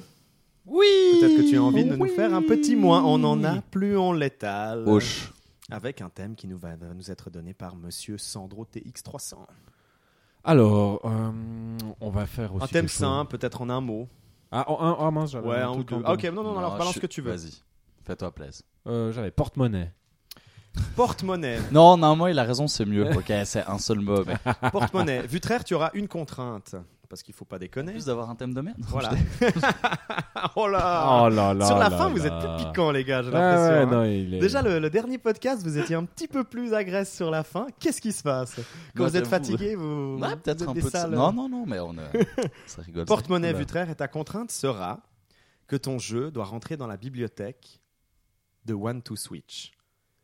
Est-ce que tu connais One to Switch Vutraire Euh, là, tu me. C'est trop mainstream pour lui. Mais je crois que non, en fait. Ah là là là là. Alors on va, en- on va t'expliquer alors ce que c'est, Sandro.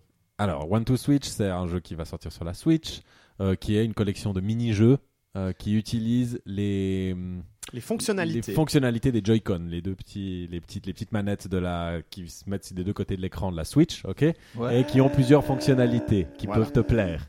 Il y en a une, c'est qu'il y a un capteur qui permet de, de, de capter en fait à la distance d'un objet. Dès que si tu, si tu poses le Joy-Con devant lui, tu peux poser un objet et il va, di- il va distinguer la forme et la distance de cet objet. Donc tu peux par exemple faire un feuille caillou ciseau Voilà. devant le Joy-Con, il sera capable de savoir si c'est Voilà. une feuille, euh, un caillou ou un ciseau. Ok. Et puis l'autre, c'est qu'il a euh, des vibrations qui sont extrêmement euh, sensibles. C'est-à-dire que tu peux, par exemple, il y a un des jeux de One to Switch, c'est tu peux sentir des glaçons en fait en, en bougeant le, le Joy-Con. Tu as la sensation qu'il y a des glaçons qui se déplacent, des glaçons qui se déplacent dedans et tu peux les compter en fait. Euh, compter le nombre qu'il y en a dans un verre, comme si tu tenais un verre.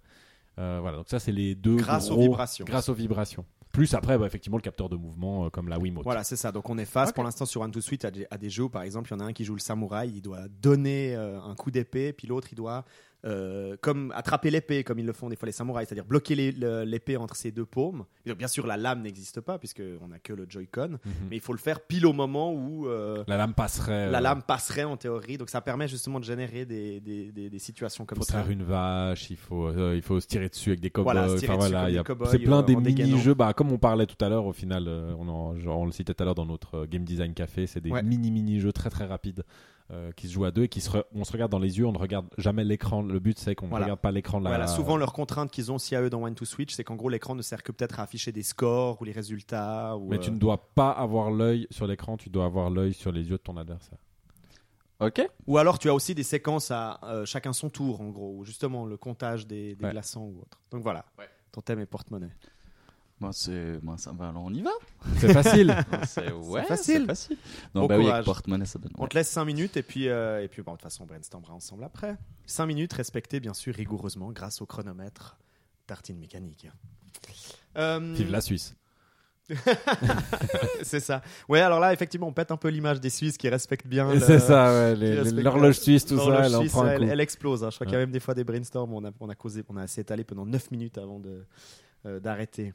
Sandro, je trouvais rigolo qu'on revienne sur euh, un des jeux que tu avais, que tu avais brainstormé dans un des tartines mécaniques précédents, que tu avais appelé Plexus Golf Ah oui. Giant Invasion. Oh, mon préféré. Notamment puis, puisque on a euh, récemment eu une discussion sur un sport euh, oui. complètement suisse.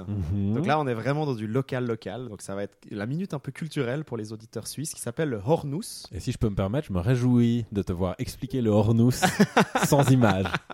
Le Hornus, bah justement, ça va être le challenge ici parce que en fait, tout à coup, lors de cette discussion qu'on a eue autour du Hornus, on s'est dit, bah ce Plexus Golf Giant Invasion, plutôt que de fonctionner avec le Golf, il fonctionnerait hyper bien Avec le Hornus. avec le euh, avec le Hornus. Donc le Hornus. Donc très rapidement pour expliquer un peu ce que c'était ce Plexus Golf Giant Invasion.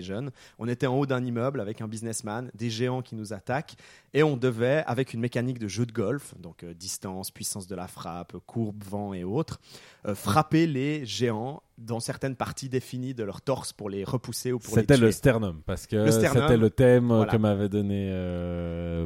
Voilà, exactement. Donc certains géants protègent Non, le le plexus sternum en fait. le plexus, c'était le voilà. plexus, pas le sternum. Plexus c'était le Golf plexus, Giant ouais. Invasion. Ouais. Puis donc, euh, le Hornus, qu'est-ce que le Hornus? Euh, Le Hornus, c'est un sport, on va dire, pour le, pour le. À mon avis, c'est vraiment un sport qui est lié aussi à l'endroit où il est joué. C'est-à-dire, c'est vraiment un sport des Alpes, enfin des grands espaces. Tout simplement parce que le terrain de jeu a l'air de faire environ entre 300 et 500 mètres de long. Donc, euh, c'est impossible d'avoir ça dans une ville. T'as intérêt à avoir un champ là, Ouais, parce que puis vu à la hauteur où ça monte et tout, même, Ouais, même ouais. un stade, Et en compliqué. même temps, il y a aussi un petit côté très dangereux. Je pense que tu Oui. retrouves pas mal aussi dans les communautés un peu alpines où les types, ils, voilà, on rigole pas. Ils ont, ils ont de la résistance, quoi. Et donc, euh, le Hornus, en gros, bah, en même temps, ça rappelle un tout petit peu le baseball, j'ai l'impression. C'est Mhm. un peu entre le, peut-être le golf et le baseball, où on a aussi justement une, euh, une balle. Bon, là, c'est pas vraiment une balle, c'est une sorte de puck, un peu de, de métal, comme une sorte de Mhm. puck de, de, de hockey, qui est projeté euh, dans une, sur une ligne droite. Une rampe, ouais, une Ouais. de rampe de lancement. voilà, c'est ça, une sorte de rampe de lancement un peu courbée au sol Mhm. qui remonte légèrement et on pose le puck au bout de cette rampe de lancement et euh, ce qui serait l'équivalent du batteur euh, au baseball ou du golfeur a une sorte d'immense fouet en métal hyper long, une Mhm. sorte de canne hyper longue et, et pliable et il l'a fait partir derrière lui. Vous pourrez aller voir les images si vous cherchez Ornus et il l'a fait reprojeter euh, justement devant lui. Alors il doit faire un premier passage à vide pour que justement euh, la défense, qui va être euh, à peut-être 200 mètres euh, plus loin, puisse voir qu'il s'apprête à frapper le puck. Et il percute le puck avec sa, sa canne de métal et le puck part, donc un puck en métal qui est envoyé dans le ciel à euh, 300 mètres. Ouais, ça fait de- vraiment coup de fouet, je trouve. Ouais, Il faut vraiment. Si vous allez voir des vidéos, ça fait ouais. comme ça. Enfin, vraiment euh, hyper loin. euh, C'est un espèce de super fouet rapide. géant avec un mouvement qui fait penser à- au lancer du marteau, Voilà, quelque c'est chose ça, comme ça. ouais, Vraiment très exactement. ro- une rotation comme ça avec un grand fouet et que et c'est ouais où on fouette le. Voilà, c'est ça. On fouette le, le, le- le puck en métal et qui part donc ultra loin. Et puis, ben, tout le challenge de l'équipe en défense, ils vont avoir, et c'est ça qui est aussi assez drôle visuellement, ils ont des espèces de panneaux en bois. Des, des Ah, qui gros- pour le coup fait primitif. hein, Voilà, pour le coup, ça, c'est primitif. ça fait presque un peu des. Comment tu dis, ces espèces de trucs que les pizzaiolos ils ont pour Oui, sortir les pizzas, effectivement. mais, mais carrés, quoi. Ouais. Et puis, euh, ce qui, alors, ce qui est assez incroyable, c'est qu'en gros, eux, ils vont devoir euh, évaluer la, bien, évidemment la, la- la puissance à laquelle le puck va partir et sa distance, puisque leur objectif, c'est de faire en sorte d'empêcher le puck d'aller trop loin. Ouais. Donc, on a, euh, ben, pour le coup, le risk and reward, c'est soit on va un peu plus loin. Euh, un peu plus en avant, donc on se rapproche un peu du batteur, on va dire, ou du frappeur. Mais ce que ça veut peut-être dire, c'est que le puck, au moment où il arrive à notre hauteur, il va être très haut dans le, dans le ciel, puisqu'il fait une courbe. Mhm. Et donc, il va falloir lancer La, et c'est ça qui est assez génial. Il va falloir lancer notre pancarte pour essayer d'intercepter en vol Ouais. le puck pour le faire, euh, pour le faire tomber. Donc c'est c'est assez impressionnant à voir. Ouais, il y a une pour le espèce coup, de- on- Bah, en fait, c'est drôle parce qu'il y a une espèce de, de je trouve, de, de contraste énorme entre l'élégance du tir Ouais. Et cette espèce de chaos total de la réception de ces types Voilà, qui sont ça. avec leur espèce de panneaux, cette grosse pancarte en bois là, puis qu'ils les jettent en l'air Puis comme après, ça, puis, faut, je pense, faut puis s'enlever. qu'ils euh, se barrent un peu comme ça pour pas que ça leur retombe sur la tête. c'est ça, parce qu'il n'y a rien de très subtil aussi pour le coup. En gros, il faut s'enlever pour pas prendre la pancarte dessus. Parce qu'il n'y a, pas- il y a pas grand monde qui la récupère en Non, vol. non, non, il y a rien d'héroïque de Voilà, cet on peut pas faire des. On pourrait imaginer un manga de Oh, Hornus. un mais- shonen de Hornus. Oh là les mecs, ils, re- ils sautent en l'air, ils rattrapent leur pancarte. Ils... Oh, Ouais, ça serait ça. fou. Mais ouais. Et on imagine les batteurs qui font des espèces d'effets sur le puck ou t'arrives à Exactement. avoir huit pucks différents, donc tu sais pas où il est. euh. Ou le puck qui est tellement puissant qu'il fait un trou dans la pancarte. Ouais. Et il faut être quatre derrière euh, pour pouvoir l'attraper. Donc voilà pour les pour les. Moi je trouvais hyper intéressant en fait parce qu'on est vraiment face à un, un système assez minimaliste quand même quand Ouais. on réfléchit parce qu'on a une simple une simple batte comme un Ouais. tir de pour le baseball, Mhm. mais plutôt que d'avoir le parcours des, des bases pour ceux qui connaissent les règles du baseball, bah on a vraiment juste une mécanique, un tir quoi. On a vraiment juste la frappe, le tir et Et l'interception. bloquer le plus vite Et voilà, possible, et ça score. le moins loin Il possible. y a quelque ouais. chose qui est presque euh, proche d'un jeu d'arcade quoi. Bah, moi, ça me fait penser, c'est marrant parce que c'est un petit peu comme le lancer du javelot, qui a aussi c'est c'est où on a vraiment ces distances Voilà, très claires, ça, ouais. mais comme s'il y avait des mecs qui essayaient d'empêcher De le javelot, le javelot d'aller le plus loin ouais, possible en fait. Et ça, c'est vraiment pas mal quoi. Et donc voilà, on se disait qu'en fait, on devrait peut-être faire. euh, Enfin, je veux pas imposer ça sur ton idée de jeu, mais Plexus Ornus, Plexus Ornus. Plexus Ornus Giant Invasion, Ah. où c'est plutôt que d'être avec une canne Ouais, de golf, c'est avec un fouet de Ornus qu'on qu'on repousse les géants qui attaquent notre village montagnard. C'est clair. Ah ouais, puis là, on serait dans les montagnes suisses. Ah, ça serait vraiment pas mal. Ouais, c'était une jo- pour le coup, c'était une jolie découverte de tomber sur, euh, sur un. sp- C'est assez t- intéressant quand on tombe sur un sport qu'on connaît vraiment pas, pour le coup. Mhm. Parce que alors là, pour le coup, il y a tout un nouveau système de règles euh, et autres. Et là, je trouve qu'il y a quelque chose d'assez, euh, ouais, comme je disais, assez minimaliste, assez simple. Ouais, c'est Et marrant. c'est ça dans la simplicité peut-être qu'il y a un petit peu de profondeur. J'aimerais bien discuter avec un sportif de Hornous qui te dit ouais mais mec euh, la manière dont tu portes le panneau, comment tu le lances en l'air. Exactement. euh, ouais, ce qu'il y a. Ouais, je sais pas, mais euh, c'est juste pour la thématique, ça me faisait penser. Je disais, c'est rigolo, ça renvoie un peu à. Je sais pas si tu si tu vois le. Sorry, je dois juste éternuer. Sandro Voilà. éternel. voilà, désolé. Euh, ben, dans Pluto, euh, le manga euh, de. hum, En de fait, Naoki Urasawa. ouais. Urasawa, voilà, la, la reprise de. Bien sûr, de, pas- une reprise d'Astro Boy. d'Astro Boy, de voilà. Osamu Euh. Il y a un, le premier robot en Ouais. question est un robot suisse. Euh, Ah, je sais pas si tu te souviens de ça, non, euh, qui s'appelle Mont Blanc. Et, euh, et du coup, ça me fait vraiment, enfin, ça pourrait presque être un jeu à licence avec ça autour. Enfin, vraiment, je vois les premières pages et vraiment, c'est ce, ce robot comme ça énorme Ouais, dans ça, les ouais. dans les montagnes suisses. Et euh, je pense qu'il y aurait vraiment de ça, quoi. Il y aurait vraiment de ça. D'autant plus que le Mont Blanc, c'est une des pâtisseries. euh, alors pour ceux qui peut-être sont allés à Tokyo, c'est une des pâtisseries les plus appréciées euh, des Japonais. C'est une des Ah. premières pâtisseries qui disparaît des, des- des boulangeries le matin à Tokyo. C'est le Mont Blanc. C'est une sorte, c'est une, je crois une pâtisserie à la, à la crème de marron avec aussi beaucoup de chantilly dessus. Mmh. et autres. Voilà. Donc. euh, mais je crois qu'on en trouve principalement à Tokyo. Voilà. C'est, au Japon, la- le Mont Blanc. la Le Mont pâtisserie Mont Blanc. Vutraire. One to switch. Ouais, Tout va bien Alors non, euh, ça a été hyper difficile de me concentrer parce que vous parlez du Hornous et j'adore le Hornous. Oh, Mais au bout, ça fait désolé. 10 ans que j'ai toujours le... je fais chier tout le monde les, les gens qui connaissent pas le Hornous mais ça m'a toujours fasciné c'est un truc de malade fin Est-ce qu'on arriverait à faire un jeu. One to Switch de Hornus? Ah merde je suis con j'ai même pas pensé à faire ça. Alors qu'en fait bah, c'est pas grave la prochaine fois je vais y réfléchir de mon côté enfin c'est un truc qui m'obsède Tu dois lancer les pancartes avec ou la. l'autre- il, Ouais. l'autre, il frappe avec la Joy-Con. Ouais. ça marche Plus à il frappe vite, plus le puck il va partir longtemps. Puis peut-être l'autre, il doit. Ouais, moi, c'est dommage parce que tu dois regarder l'écran. Mais tu dois regarder l'écran pour voir la. Ah, bah, tu peux le faire au son. Ah oui, tu peux faire. Tu le fais au son. Tu veux- sentir peut-être Puis que tu s'approches de toi. Là, tu dois lever le Joy-Con pour Ouais. faire le mouvement ou d'interception avec la pancarte ou Ouais. quelque chose comme ça. ah bah vous avez fait mon brainstorm à ma place nickel on peut passer alors on peut passer à la suite c'est non alors du coup bah ouais j'ai un peu gal enfin Porte-monnaie. j'ai Bon, certainement pas tout compris ouais le truc simple, ça pourrait être de- d'utiliser le Joy-Con pour compter le nombre de pièces que tu as. Euh, non mais alors mais j'ai de monnaie. J'ai j'ai quand même fait un truc peut-être Ouais. que j'ai pas tout compris dans le système aussi du coup vous me direz si ça marche ou pas Pas de corriger. ouais. Mais en gros, vu que ça se joue à deux, il y a une personne euh, qui est pas censée bouger, puis en fait, ça fait comme. euh, L'idée, c'est de jouer en fait à, à voler le porte-monnaie de quelqu'un. Surtout, c'est nickel parce que c'est Ah. One to Switch, hein, donc évidemment Nintendo, tout ça, voler des trucs. Euh... Quoi Non, mais je parce je pense à l'envers de Nintendo. Non, parce que je pense à l'envers de Nintendo. Oui, c'est Ah, à l'envers. d'accord. ouais. Et euh, T'apprends aux petits enfants à voler. voilà, ce qui est. Ah. Donc en fait, ce que pense tu es en train de faire, c'est le Dark One to Switch. Le Ouais, Dark voilà. Switch. Où tu dois, tu dois vendre de la drogue, tu dois faire des deals. les mini-jeux, C'est ça. En fait, oui, je suis parti là, j'avais un truc sexuel. Enfin, tu me dis que t'as un truc qui vibre, donc évidemment, t'as envie de faire de la Eh ben, merde. quoi. Enfin, t'as- pardon. Euh, mais du coup, non, c'est, je, me, je, voulais épargner, puis ça marchait pas. Mais du coup, Merci. ouais, du coup, il y a une personne qui est, enfin, un des deux joueurs, du coup, qui est statique. Et Ouais. puis, euh, si je me compris, il y a un détecteur de mouvement. Oui. Oui. Donc, l'idée, c'est que, en fait, cette euh, la personne n'a pas le droit de bouger. Et puis, l'autre, euh, qui a le, le truc qui vibre, le. Joy-Con, ils ont deux noms différents? Non, non, c'est Non, le non, deux. Ils ont tous, ils ont Ah, tous ces possibilités, tous. Ouais. Bah, du coup, euh, le, le deuxième, il- le but c'est qu'il scanne en fait la personne.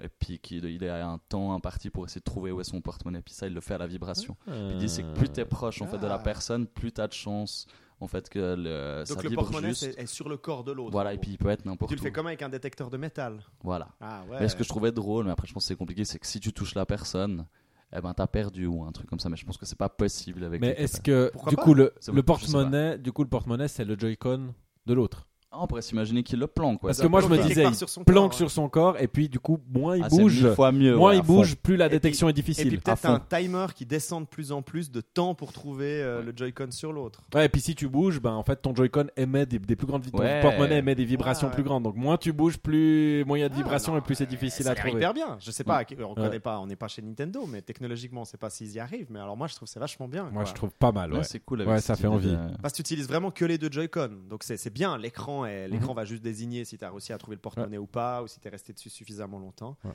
y a ce truc un peu fouille corporelle que je Mais rigolo, bien sûr. puis- Et puis du coup, ouais, l'idée que si tu caches ton Joy-Con quelque part sur ton corps, enfin déjà ça va donner des, des trucs drôles en, en soirée, quoi. parce qu'il y a Ouais, bien sûr. forcément un moment où Celui qui va se le mettre dans le froc. euh, qui voilà. ça c'est obligé que ça arrive, Ouais. tu vois.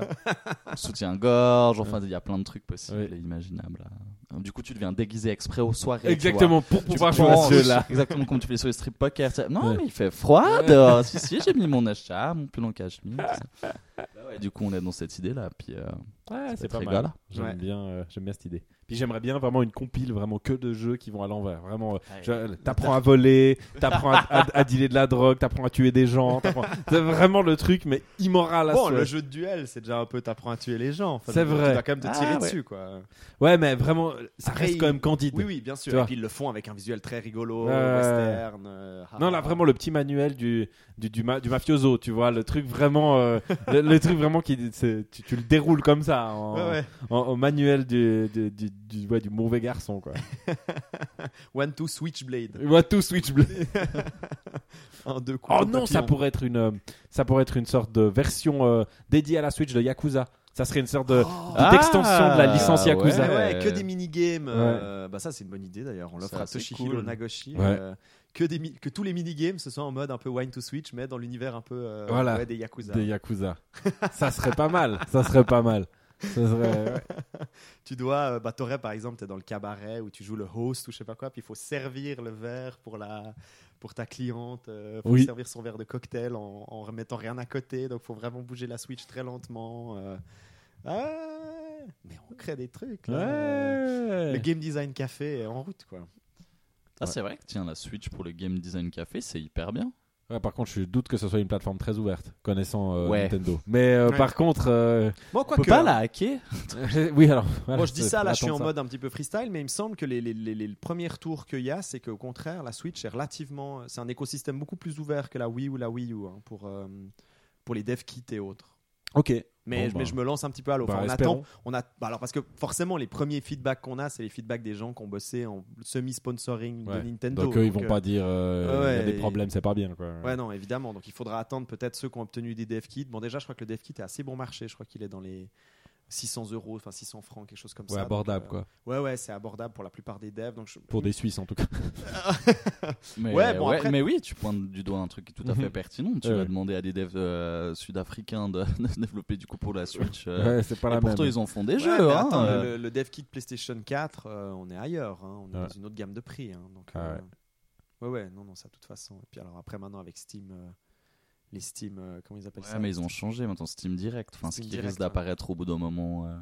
Donc, euh, pour, pour ceux qui nous écoutent puis qui suivent peut-être pas forcément Ouais, les pardon. infos, qui en fait, en gros, euh, Steam est en train de, de détruire Steam Greenlight tout bientôt. Donc, c'est-à-dire leur, leur, leur système qui permet justement à des plus petits développeurs de proposer, de proposer disons, des jeux et de se les faire évaluer pour après les, les mettre sur Steam, qui était devenu un système un peu chaotique puisque finalement, il n'y avait aucun contrôle. euh, il y avait plus de gens qui profitaient du système que réellement des, des belles choses qui en ressortaient. Enfin, quoique, c'est encore à voir. Mais Mhm. mais le tsunami, enfin la masse était trop grande en fait. La masse, euh, la masse des, des, des choses un peu problématiques était devenue Bah, trop T'as des grande. jeux qui sont qui se lancent même pas, ou t'as les Oui, oui. contrôles qui sont foirés, puis tu les. Enfin, il y en a qui sont gratuits, mais il y en a que tu payes quand même un- Bien une, sûr. ouais. une thune ou un truc comme ça. Donc là, ils essayent un peu d'améliorer le système. Puis ça, à la limite, on en reparlera, mais on en reparlera quand il est dehors, peut-être depuis un petit moment, et puis qu'on aura vraiment pu euh, évaluer ça, quoi. Ouais, parce que ça spécule dans tous les sens, puis ça sert à rien en fait, Ouais. parce que euh, ils vont, ils demandent une nouvelle, euh, une fee, enfin Ouais. une, une taxe d'entrée en fait pour faire, euh, pour pouvoir participer déjà juste au truc obscur qu'on sait pas ce que c'est,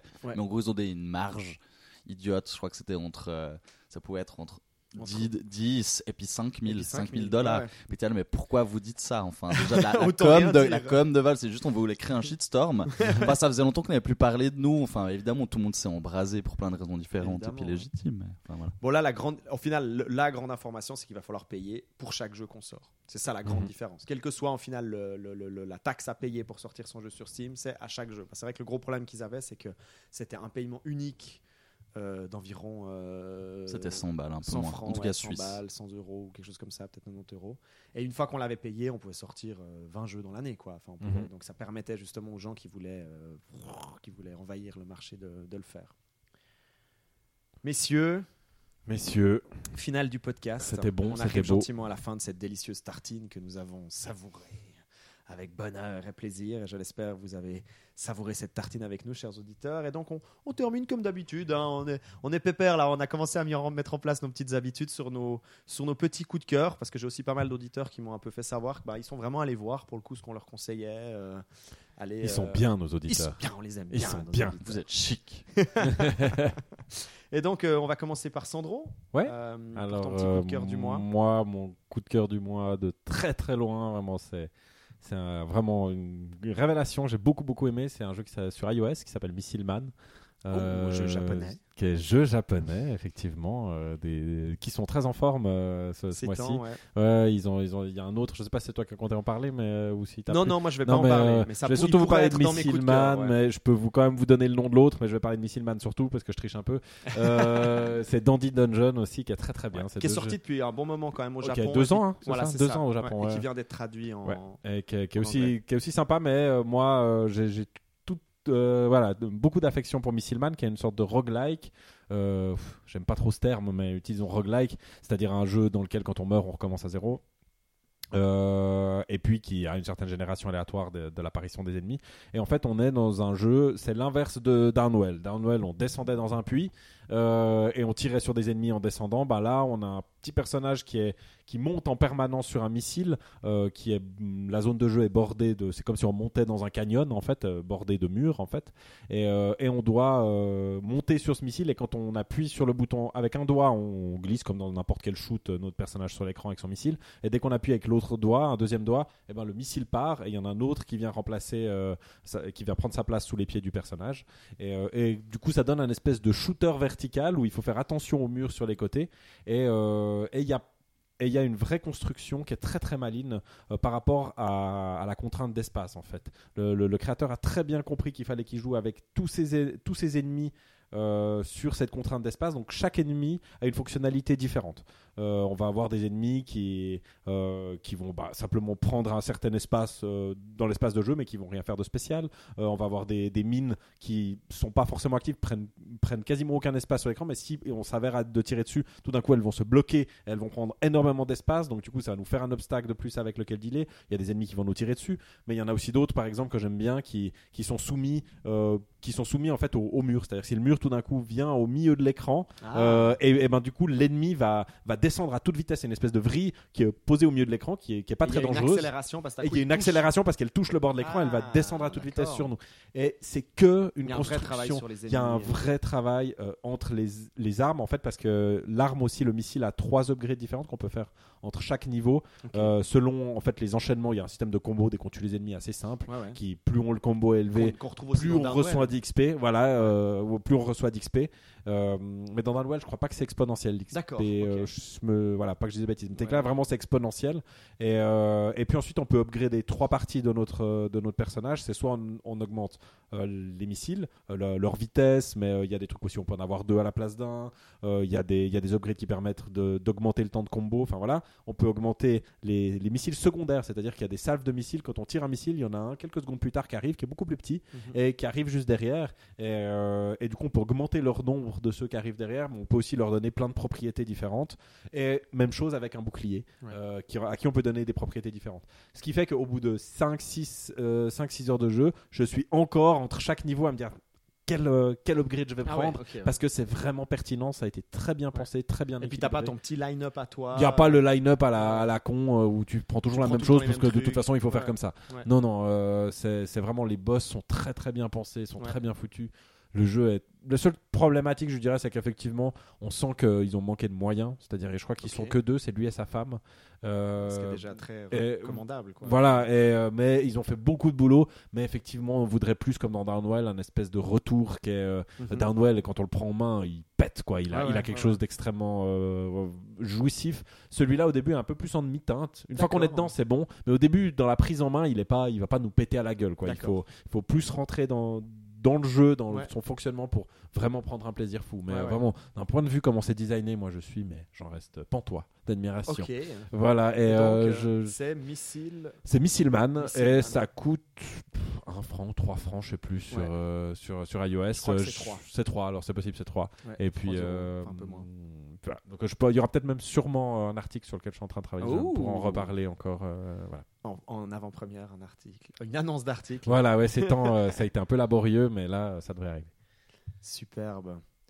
Eh bien, euh, une fois n'est pas coutume. Non, on va changer un petit peu. On va changer un petit peu. Moi, je vais d'abord donner mon petit coup de cœur à moi, et puis comme ça, on va terminer par le coup de cœur de, on va terminer par le coup de cœur de Vutraire. Comme ça, on termine pas tout le temps par le mien. Euh, alors moi, mon petit coup de cœur du mois, c'est un coup de cœur que j'avais envie de faire au mois d'avant, parce que la vidéo est sortie, euh, est sortie, je crois, il y a, il y a deux mois. Euh, mais voilà, elle m'est revenue un peu récemment, puis je me suis dit non, j'ai vraiment envie d'en parler parce que c'est vraiment quelque chose qui m'a beaucoup marqué. Euh, c'est une vidéo que vous pouvez regarder sur YouTube. Plus précisément, c'est la vidéo de l'application du parental control, donc du contrôle parental de Nintendo. Je l'ai pas vu. Eh ben c'est super, euh, Sandro. Comme ça, tu pourras la regarder, puis peut-être nous en faire, euh, nous donner ton avis sur cette vidéo euh, euh, au prochain Tartine Mécanique. Moi, en tout cas, j'ai tendance à trouver que c'est absolument euh, remarquable euh, ce qu'ils ont fait.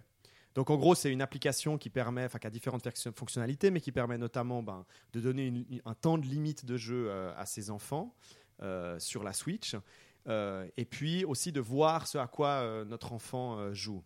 Donc à plusieurs niveaux, c'est assez brillant. Notamment, une des choses les plus brillantes, c'est comment ils amènent les parents qui regardent la vidéo à comprendre quelle est la position idéale face à son enfant et à sa pratique du, jeu vidéo. Et je trouve ça vraiment assez remarquable parce que ça, montre aussi comment Nintendo, enfin, ça va dans la direction de, ce qu'avait dit euh, Iwata, c'est-à-dire qu'ils ils vont vraiment dans une direction de, de penser le jeu vidéo aussi en rapport avec la santé, enfin tous les problèmes de problèmes de santé, non, mais enfin voilà, de réfléchir aussi à une une manière euh, équilibrée de, jouer aux jeux vidéo. Enfin, je, là pour le coup, je n'utilise pas vraiment des bons mots, les mots que je voudrais, mais euh, voilà. Donc cette vidéo de, Parental Control, ils utilisent Bowser et Mini Bowser, ou Koopa et Mini Koopa. Et c'est absolument génial aussi d'utiliser ces figures-là plutôt que de faire euh, Mario et Mini Mario, mais d'avoir vraiment le, papa, le gros papa Bowser, un peu comme ça, puis le petit Mini Bowser qui joue à la Switch. Enfin, Il y a des idées qui sont brillantes quand tout à coup il parle du blocage. Le blocage, euh, aussi une des choses que permet l'app, c'est de bloquer le, le rapport euh, sur les jeux notamment où les joueurs peuvent se parler, Le- de Oui. bloquer les trolls euh, ou autres. Bah là, ils utilisent les, les fantômes, Mhm. où on voit tout à coup les fantômes apparaître derrière, euh, derrière euh, mini, euh, mini Bowser. Enfin, c'est c'est vraiment à la fois très touchant et c'est très clair comme ils expliquent. Notamment, il y a un truc qu'ils expliquent aussi clairement dans la vidéo, c'est qu'il ne s'agit pas de immédiatement interdire euh, euh, à l'enfant. Euh, dès qu'il a dépassé sa limite. Donc en gros, ce que va faire l'application, c'est qu'elle va indiquer en haut de l'écran à l'enfant, il te reste plus que 20 minutes de jeu, il te reste plus que 10 minutes de jeu, puis après, une fois Mhm. qu'il arrive à 0 minutes, c'est, ben, tu as terminé ton temps. Le- le- L'enfant peut continuer à jouer, mais il aura reçu l'indication sur son écran qu'en gros, euh, bah, ses parents euh, voilà, Ouais. savent qu'en gros, il a un peu dépassé son minimum syndical. Comme ça, Mhm. ça permettra aux parents peut-être d'en discuter avec l'enfant. Et puis, ils mettent quand même à disposition la possibilité de pouvoir couper le jeu. euh, Ah, si après le temps. mais, mais la vidéo, euh, pour le coup, explique bien, que, et ça je trouve vraiment bien, quoi. Ils expliquent bien que c'est en dernière, dernière mesure, et puis que Nintendo conseille de ne pas le faire, en gros. euh. Donc il y a quelque chose que je trouve assez, ouais, que je trouve vraiment très très clair, qui est assez remarquable, en fait. Dans... Mais c'est horrible, ils volent le travail des pauvres psys qui essayent de Ouais, surfer sur la je- vague de, le jeu vidéo, c'est dangereux, mais c'est vraiment salaud, c'est ça, qu'est-ce qu'ils vont faire ces gens-là? Eh ben, ils ont plus de travail. Il faut Oh là autre là chose, là ou qu'ils commencent peut-être à, faut qu'ils commencent peut-être aussi à réfléchir à justement affiner leur discours. C'est-à-dire plutôt que de se contenter, alors là on rentre dans quelque chose d'un peu plus heavy, mais euh, plutôt que de se contenter de juste dire ah, mais euh, le jeu vidéo c'est pas si grave, vous inquiétez pas, puis de faire un peu des conférences un peu en surface, bah de pour le coup réellement servir à mon avis à quelque chose et de réellement aller dans, dans Mhm. l'analyse concrète des, des, des jeux qui, que eux pensent problématiques euh, ou pas. Enfin voilà, les phénomènes d'addiction, qu'est-ce qui déclenche les phénomènes d'addiction dans le game design? Enfin voilà, de réellement servir à mon avis, euh, enfin d'utiliser leur expertise euh, Mhm. de, de psychologue ou de psychologue du jeu, mais dans des objets plus précis, parce que ça fait pas avancer le schmilblick, enfin de, de dire. Mhm. euh, en fait, de dire euh, tout excès est néfaste, ben voilà, on dit juste que tout excès est néfaste.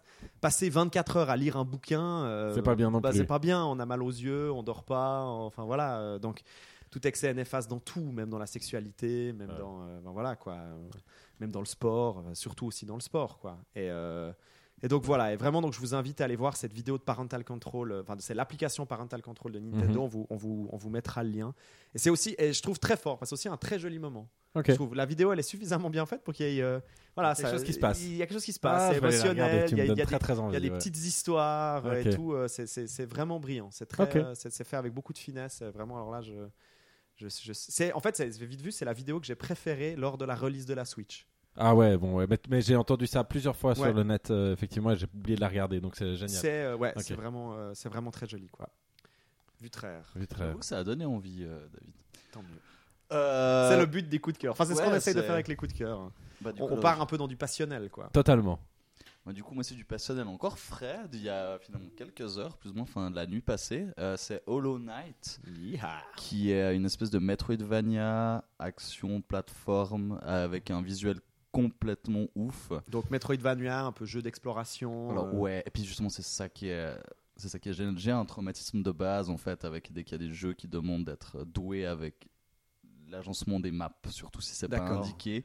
Je demande pas qu'il y ait forcément le, le chemin en invisible qui dit jusqu'où tu dois aller, ça c'est pénible. Mais en fait, je me perds constamment dans les tables où je confonds les directions, etc. Et ben, on se quand réjouit de Don Killer. Ouais, non, non, non, Ça va bien, ouais. Bah non, mais quand tu quand visite jury, il faudra penser que la personne qui l'a faite, justement, si elle l'a fait comme ça, c'est pour une bonne raison. Et donc, du coup, dans Hollow Knight, ce qui est, ce qui est ouf, c'est que j'ai complètement réussi à surpasser ce traumatisme. Mhm. Parce que le jeu commence, il te prend par la patte le tout début, mais on comprend assez rapidement qu'on va se perdre dans les profondeurs.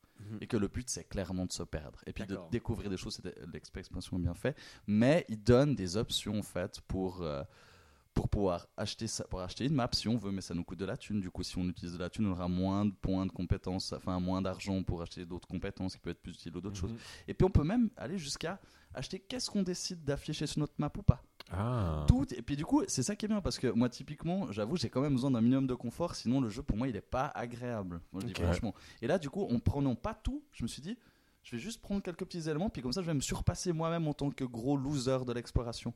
Et ça marche à fond. Donc, puis ça, c'est juste un élément parmi tant, c'est le Ah, premier qui m'a très qui m'a intéressant. frappé aux autres. Ouais, Et, euh, et puis tout le reste est hyper génial. T'as une, euh, enfin, pour le moment, j'ai rien retrouvé à lui dire, mais il y a un truc pour- sur le système de santé. En fait, la barre de mana pour dé- euh, déclencher des attaques spéciales. Et euh, elle sert aussi en fait de réserve de potentiel de points de vie. En gros, on a une touche qu'on laisse, euh, qu'on laisse appuyer. Si on se concentre assez longtemps, ça va griller de la mana et du coup, ça va nous redonner de la vie. Mais du coup, évidemment, on aura moins de mana pour lancer les Mhm. sorts. Et il y a plein de monde qui permet des prises de décision géniales pendant les boss Mhm. à ce moment-là.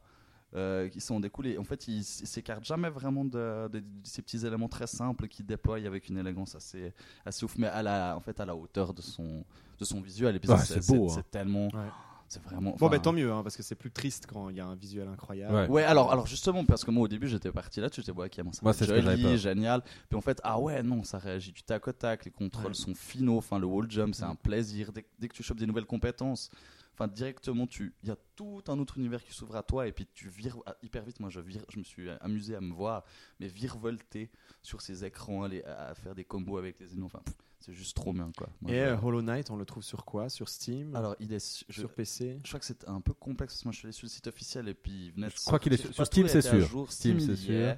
Ils sont sortis sur Mac, normalement sur PS4 également. Ah, d'accord, aussi Euh, sortie PS4. ouais, ils- le, le, parce que le Ah, c'est bon à savoir, ça, mal ouais. fonctionné, ouais. Ouais, de toute façon, il faut jouer à la manette. hein, ça, Ah, ok, d'accord. Ouais, il faut jouer à la manette, sinon c'est. Enfin, il, il est quand même assez. Bon, exigeant, souvent un. Metroidvania. euh, ouais, ouais. Au clavier souris. Par contre, ce que, Ouais. ce que je me réjouis de voir, c'est est-ce qu'il est vraiment difficile ou pas? Parce que moi, je me suis tapé deux heures de temps de même boss, mais tout simplement parce que j'avais envie et je le trouvais génial.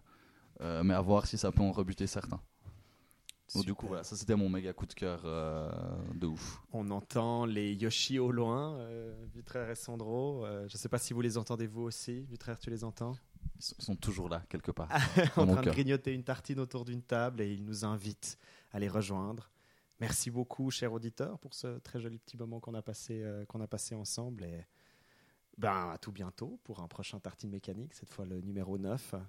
Euh, comme d'habitude, n'hésitez pas euh, à vous abonner sur le podcast si vous êtes sur euh, iTunes, aussi à vous faire des petits retours, que ce soit sur Twitter, que ce soit dans notre euh, thread de commentaires sur euh, euh, uncoindepixel.ch ou sur notre, sur notre page Facebook. On serait de toute façon toujours très heureux de, discuter avec vous et puis peut-être d'inclure vos idées ou vos commentaires dans notre prochain podcast. Messieurs, les Yoshi parlent, les Yoshi nous appellent, les Yoshi s'envolent. Non, ils veulent pas vraiment les Yoshi, ils font plutôt. Oui, aussi depuis la 3DS. Pata, pata, pata. Ah ouais, ça c'était vraiment bien. Alors je vous propose de tous faire pata, pata, pata, pata, en allant, en rejoignant la tartine et en allant la manger avec les Yoshi. Chouette, chouette. C'est parti, messieurs. Pata, pata, pata, pata, pata.